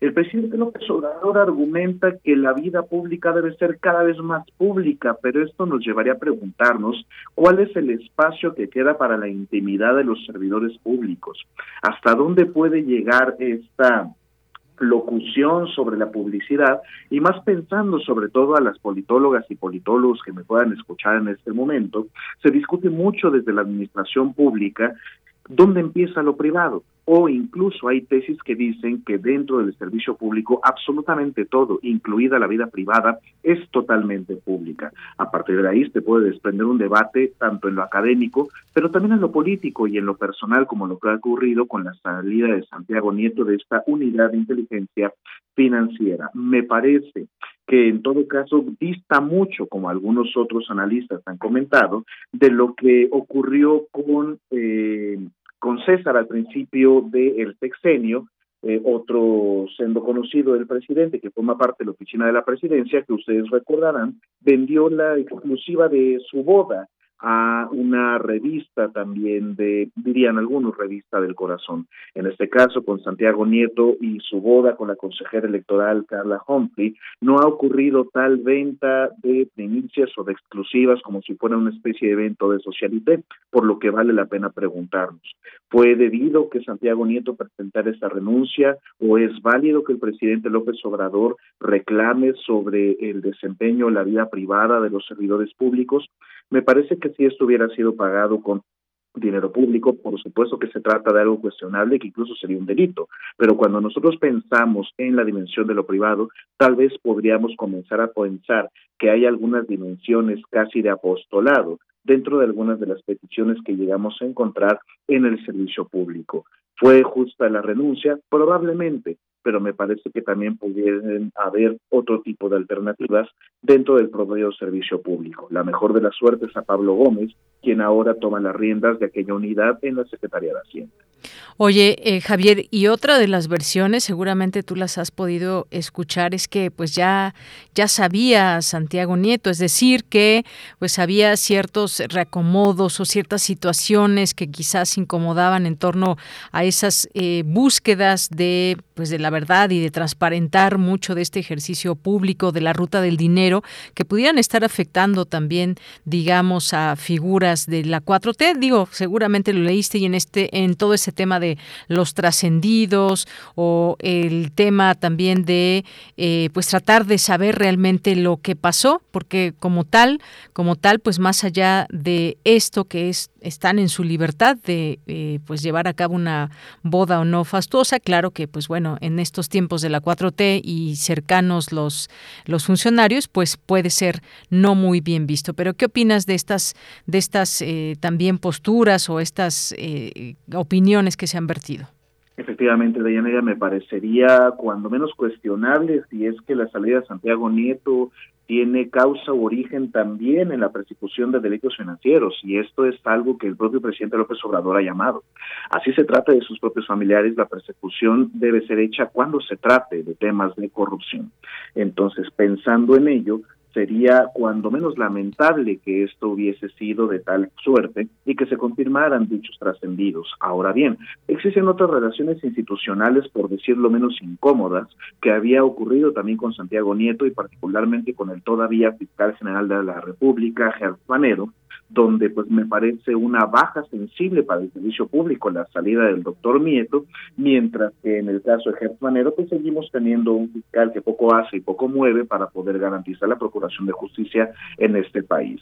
Si hubo una presión institucional, no faltará la persona que quiera hacer un lavado de cara diciendo que la presión vino de un poder autónomo, pero en consecuencia esto diría que el Poder Ejecutivo no es tan fuerte para mantener a sus altos cuadros dentro del servicio de la Administración Pública Federal. Muy bien. Y bueno, pues vámonos a este otro tema, Javier, porque este Plan Mundial de Fraternidad y Bienestar del presidente ante el Consejo de Seguridad de la ONU también, como sabes, pues tiene sus dos vertientes, quien dicen qué buen discurso y quien dice, bueno, pues no hay nada nuevo en todo esto, es una propuesta viable para la comunidad internacional desde tu punto de vista. Yo me confieso contigo, Deyanira, que soy parte del primer grupo que has referido. Me parece que ha sido un muy buen discurso por parte del presidente López Obrador ante el Consejo de Seguridad de Naciones Unidas y hubiera sido también algo eh, verdaderamente fuerte y muy bueno también para la comunidad internacional que este discurso hubiera sido emitido ante la Asamblea General de la propia organización. No obstante, me parece que podríamos decir que hasta le da más caché que se haya presentado en el Consejo de Seguridad en este debate que el propio Consejo convocó acerca de los temas de desigualdad y seguridad. Entonces, pues, Pensando en este Plan Mundial de Fraternidad y Bienestar propuesto por el presidente López Obrador, eh, para quienes dicen que es algo eh, que no es nada nuevo bajo el sol, pues me parecería algo, por decirlo menos, errático. Es decir, recordemos que López Obrador tiene como consigna que la mejor política exterior es la política interior, y pues se trata de este primer viaje de alto calado en términos de negociaciones internacionales y de foro internacional que emprende el presidente de la República, anunciándose inmediatamente la posibilidad de una nueva cumbre con los líderes de América del Norte, en este caso con este, Joe Biden y con Justin Trudeau, para una nueva cumbre norteamericana. Entonces, pues, en específico, esa intervención ante el Consejo de Seguridad de la ONU me ha parecido adecuada, pertinente, no es algo que nos haya adelantado con anterioridad, incluso pensando en el plan COVAX, que el propio presidente López Obrador mencionó fuerte y claro ante el Consejo de Seguridad que se trató de un rotundo fracaso del sistema de Naciones Unidas y no podría sino coincidir. Yo soy un entusiasta del multilateralismo, pero me parece que efectivamente el hambre de poder y de concentración de riqueza de las grandes naciones en términos económicos, como lo es propio Estados Unidos y otros países, ha provocado este desabasto de vacunas, particularmente en el combate contra la COVID-19 a nivel internacional, donde las muestras de solidaridad de otros países se han hecho presentes permitiendo mejores planes de vacunación, donde incluso México ha sido beneficiario de esa misma cooperación internacional. Creo yo que este plan presentado por el presidente López Obrador podría ser una buena aproximación a combatir el que me parece el principal problema de nuestro siglo, la desigualdad que provoca incluso la violencia y todas otras problemáticas que podemos encontrar a nivel internacional. ¿Cuál sería la principal crítica? Que valdría mucho la pena preguntarnos que este discurso que se ocupa en Estados Unidos, Tax the Rich, no es completamente replicado aquí en el Estado mexicano. Valdría la pena que en la ley de ingresos se hubiera tasado con mayor vehemencia las grandes fortunas.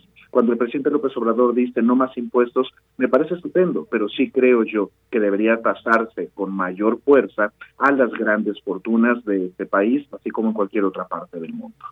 Efectivamente, Javier. Oye, pues se nos queda pendiente. Yo te propongo que para el siguiente viernes lo podamos seguir hablando. Yo creo que es un tema que va a seguir además esta reducción eh, presupuestal al INE, eh, austeridad y eficiencia o ataque a la autonomía. Dejamos esta pregunta, si te parece bien, para responderle el siguiente viernes, porque como digo, todavía están entre las declaraciones y pues bien vale la pena que tengamos un análisis no de un minuto, sino un poco más tiempo. Así que Javier, pues muchas gracias.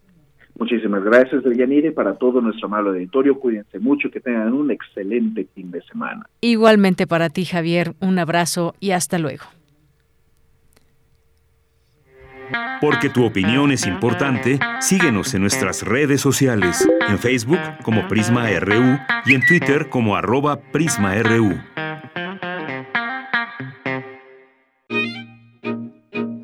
Melomanía RU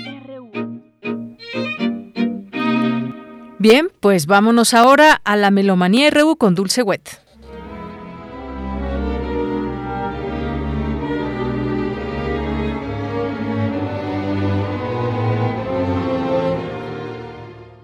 ¿Qué tal? Muy buenas tardes, muy buen viaje, muy buen provecho. Paco Ramírez y Dulce Wet les damos la más cordial bienvenida a Melomanía hoy viernes 12 de noviembre del 2021, Día del Libro, en forma nacional porque recordamos el nacimiento de Sor Juana Inés de la Cruz. Yo les recomiendo las novelas de Pascal Quignard. Todas hablan de música. El odio a la música, por ejemplo, pero todas las mañanas del mundo también. Un día como mañana celebramos los 100 años de Jonas Kokonen, compositor finés, nacido en 1921, fallecido en 1996. Una figura muy importante de la posguerra, pero además de componer fue un importante maestro que desempeñó funciones administrativas. Fue presidente de Teosto, la Oficina Finlandesa de Derechos de Autor, y presidente del Consejo de Compositores Nórdicos. También fue profesor de composición en la Academia Sibelius.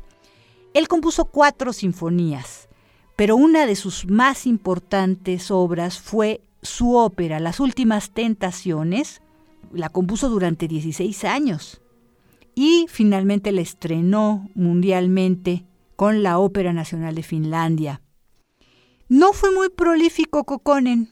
Escribió música para piano, quintetos, tres cuartetos de cuerda, y después de escribir su ópera, hizo varias obras seminales muy interesantes, como lo que estamos escuchando ahora, una obra que se titula A través de un espejo, Metamorfosis para 12 cuerdas y clavecín, de 1977, que debe su inspiración original a una experiencia religiosa visionaria, mejor descrita, según el propio compositor, por las palabras de San Pablo de la primera epístola a los Corintios, porque ahora vemos a través de un cristal oscuramente, pero luego cara a cara, y especialmente por la versión alemana del texto, de la que Kokkonen tomó prestado el título de esta obra, A través de un espejo. Esto es música del álbum Jonas Kokkonen. Además de esta obra A través de un espejo, trae las sinfonías primera y cuarta, un disco finés de 1996 del sello Ondine, la Orquesta Sinfónica de la Radio Finesa, dirigidos por Pablo Berglund.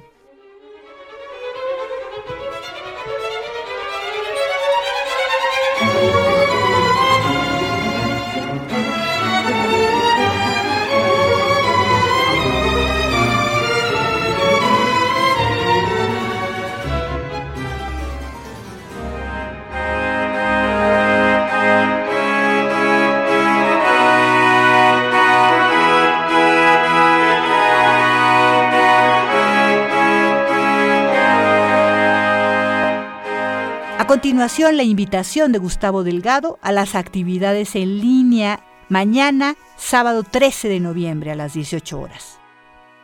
Muy buenas tardes, estimados amigos de Prisma RU. Eh, para mí es un gusto estar nuevamente con ustedes. Soy Gustavo Delgado Parra, director del Festival Internacional del Órgano Barroco, que se está llevando a cabo desde el 30 de octubre de este año y que va a concluir el 5 de diciembre. El día de hoy tengo el agrado de invitarlos al concierto del día de mañana, sábado 13 de noviembre. Se trata en este caso de un concierto virtual. Como ustedes saben, hemos estado anunciando tanto conciertos presenciales como conciertos virtuales.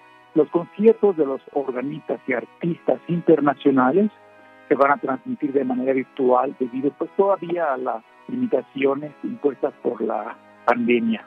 Este sábado 13 de noviembre vamos a estrenar justamente el video del concierto de Martin Schmeling. Él es un concertista de Alemania, justamente de la ciudad de Leipzig. Él es un organista verdaderamente fuera de serie, por lo que les invito a que nos acompañen en este concierto. Es en la Catedral Metropolitana de la Ciudad de México. Este concierto se grabó previamente, es decir, no es presencial, pero vamos a tener la oportunidad de escuchar justamente los órganos históricos de la Catedral Metropolitana de la Ciudad de México ambos, tanto el órgano Nazarre como el órgano SESMA. instrumentos del siglo XVIII. El concierto está compuesto pues, por obras muy idiomáticas para este tipo de instrumentos. En este caso es básicamente música española de autores como el Padre Soler, un compositor muy importante justamente del periodo de transición entre el periodo barroco y el periodo clásico. Vamos a tener obras de autores como Correa de Araujo, Cabanillas.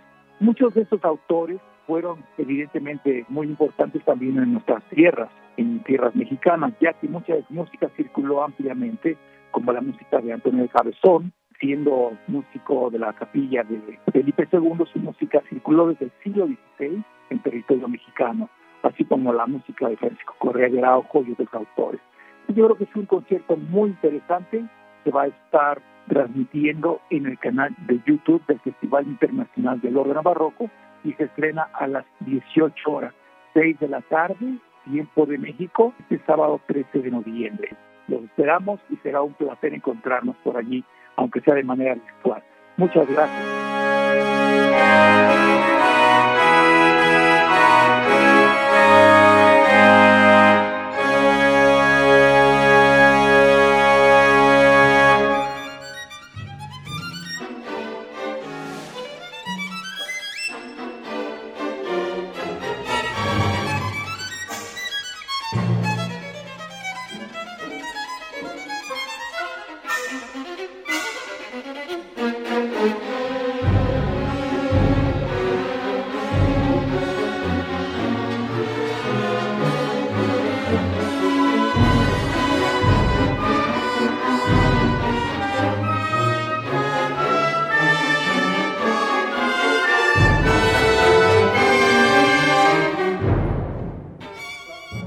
Por último, recordaremos un día como hoy, 12 de noviembre, pero de 1976, el fallecimiento de Walter Piston. Hace 45 años, compositor y teórico de música, profesor de la Universidad de Harvard. Él primero se formó como ingeniero en la Mechanical Arts High School de Boston, pero siempre tuvo inclinaciones artísticas. En realidad conoció todos los instrumentos, cuando se unió a la Marina de Estados Unidos en la Primera Guerra Mundial. Dice él, estaban por ahí tirados, a nadie les importaba si los recogía. Después ingresó a la Universidad de Harvard en 1920, ganó una beca, escogió París, se fue a estudiar composición y contrapunto con Nadia Boulanger, luego también composición con Paul Dukas y violín con George Enescu.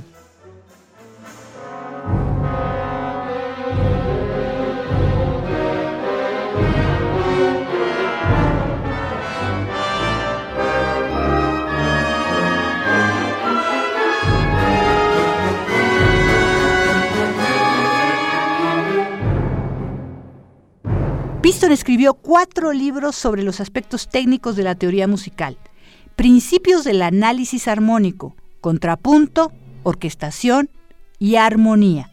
Murió en su casa de Belmont, en Massachusetts, el 12 de noviembre de 1976. Su biblioteca y escritorio se exhiben permanentemente en la sala Piston de la Biblioteca Pública de Boston.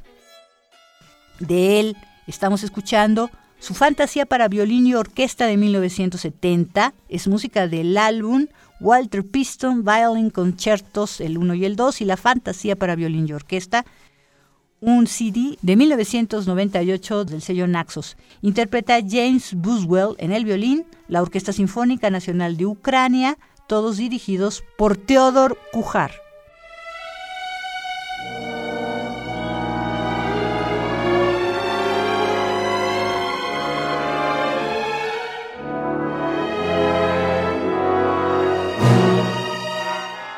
Y hasta aquí Melomanía de hoy viernes 12 de noviembre del 2021. Muchísimas gracias por vuestra atención. Que tengan un excelente y largo fin de semana. Nos despedimos. Paco Ramírez, Toño Beltrán y Dulce Wet. Hasta la próxima. Bien, pues llegamos al final de esta emisión 3 de la tarde en punto. Gracias, como dice Dulce Wet, que tengan un gran fin de semana largo. Gracias a Lisbeth Bolaños que manda saludos a toda la producción. Y gracias a usted, lo esperamos el lunes con más información en punto de la una de la tarde. Gracias a Rodrigo Aguilar, a Denis Licea, a Arturo González, aquí en los micrófonos de Yanira Morán. Hasta, hasta el lunes y buen provecho.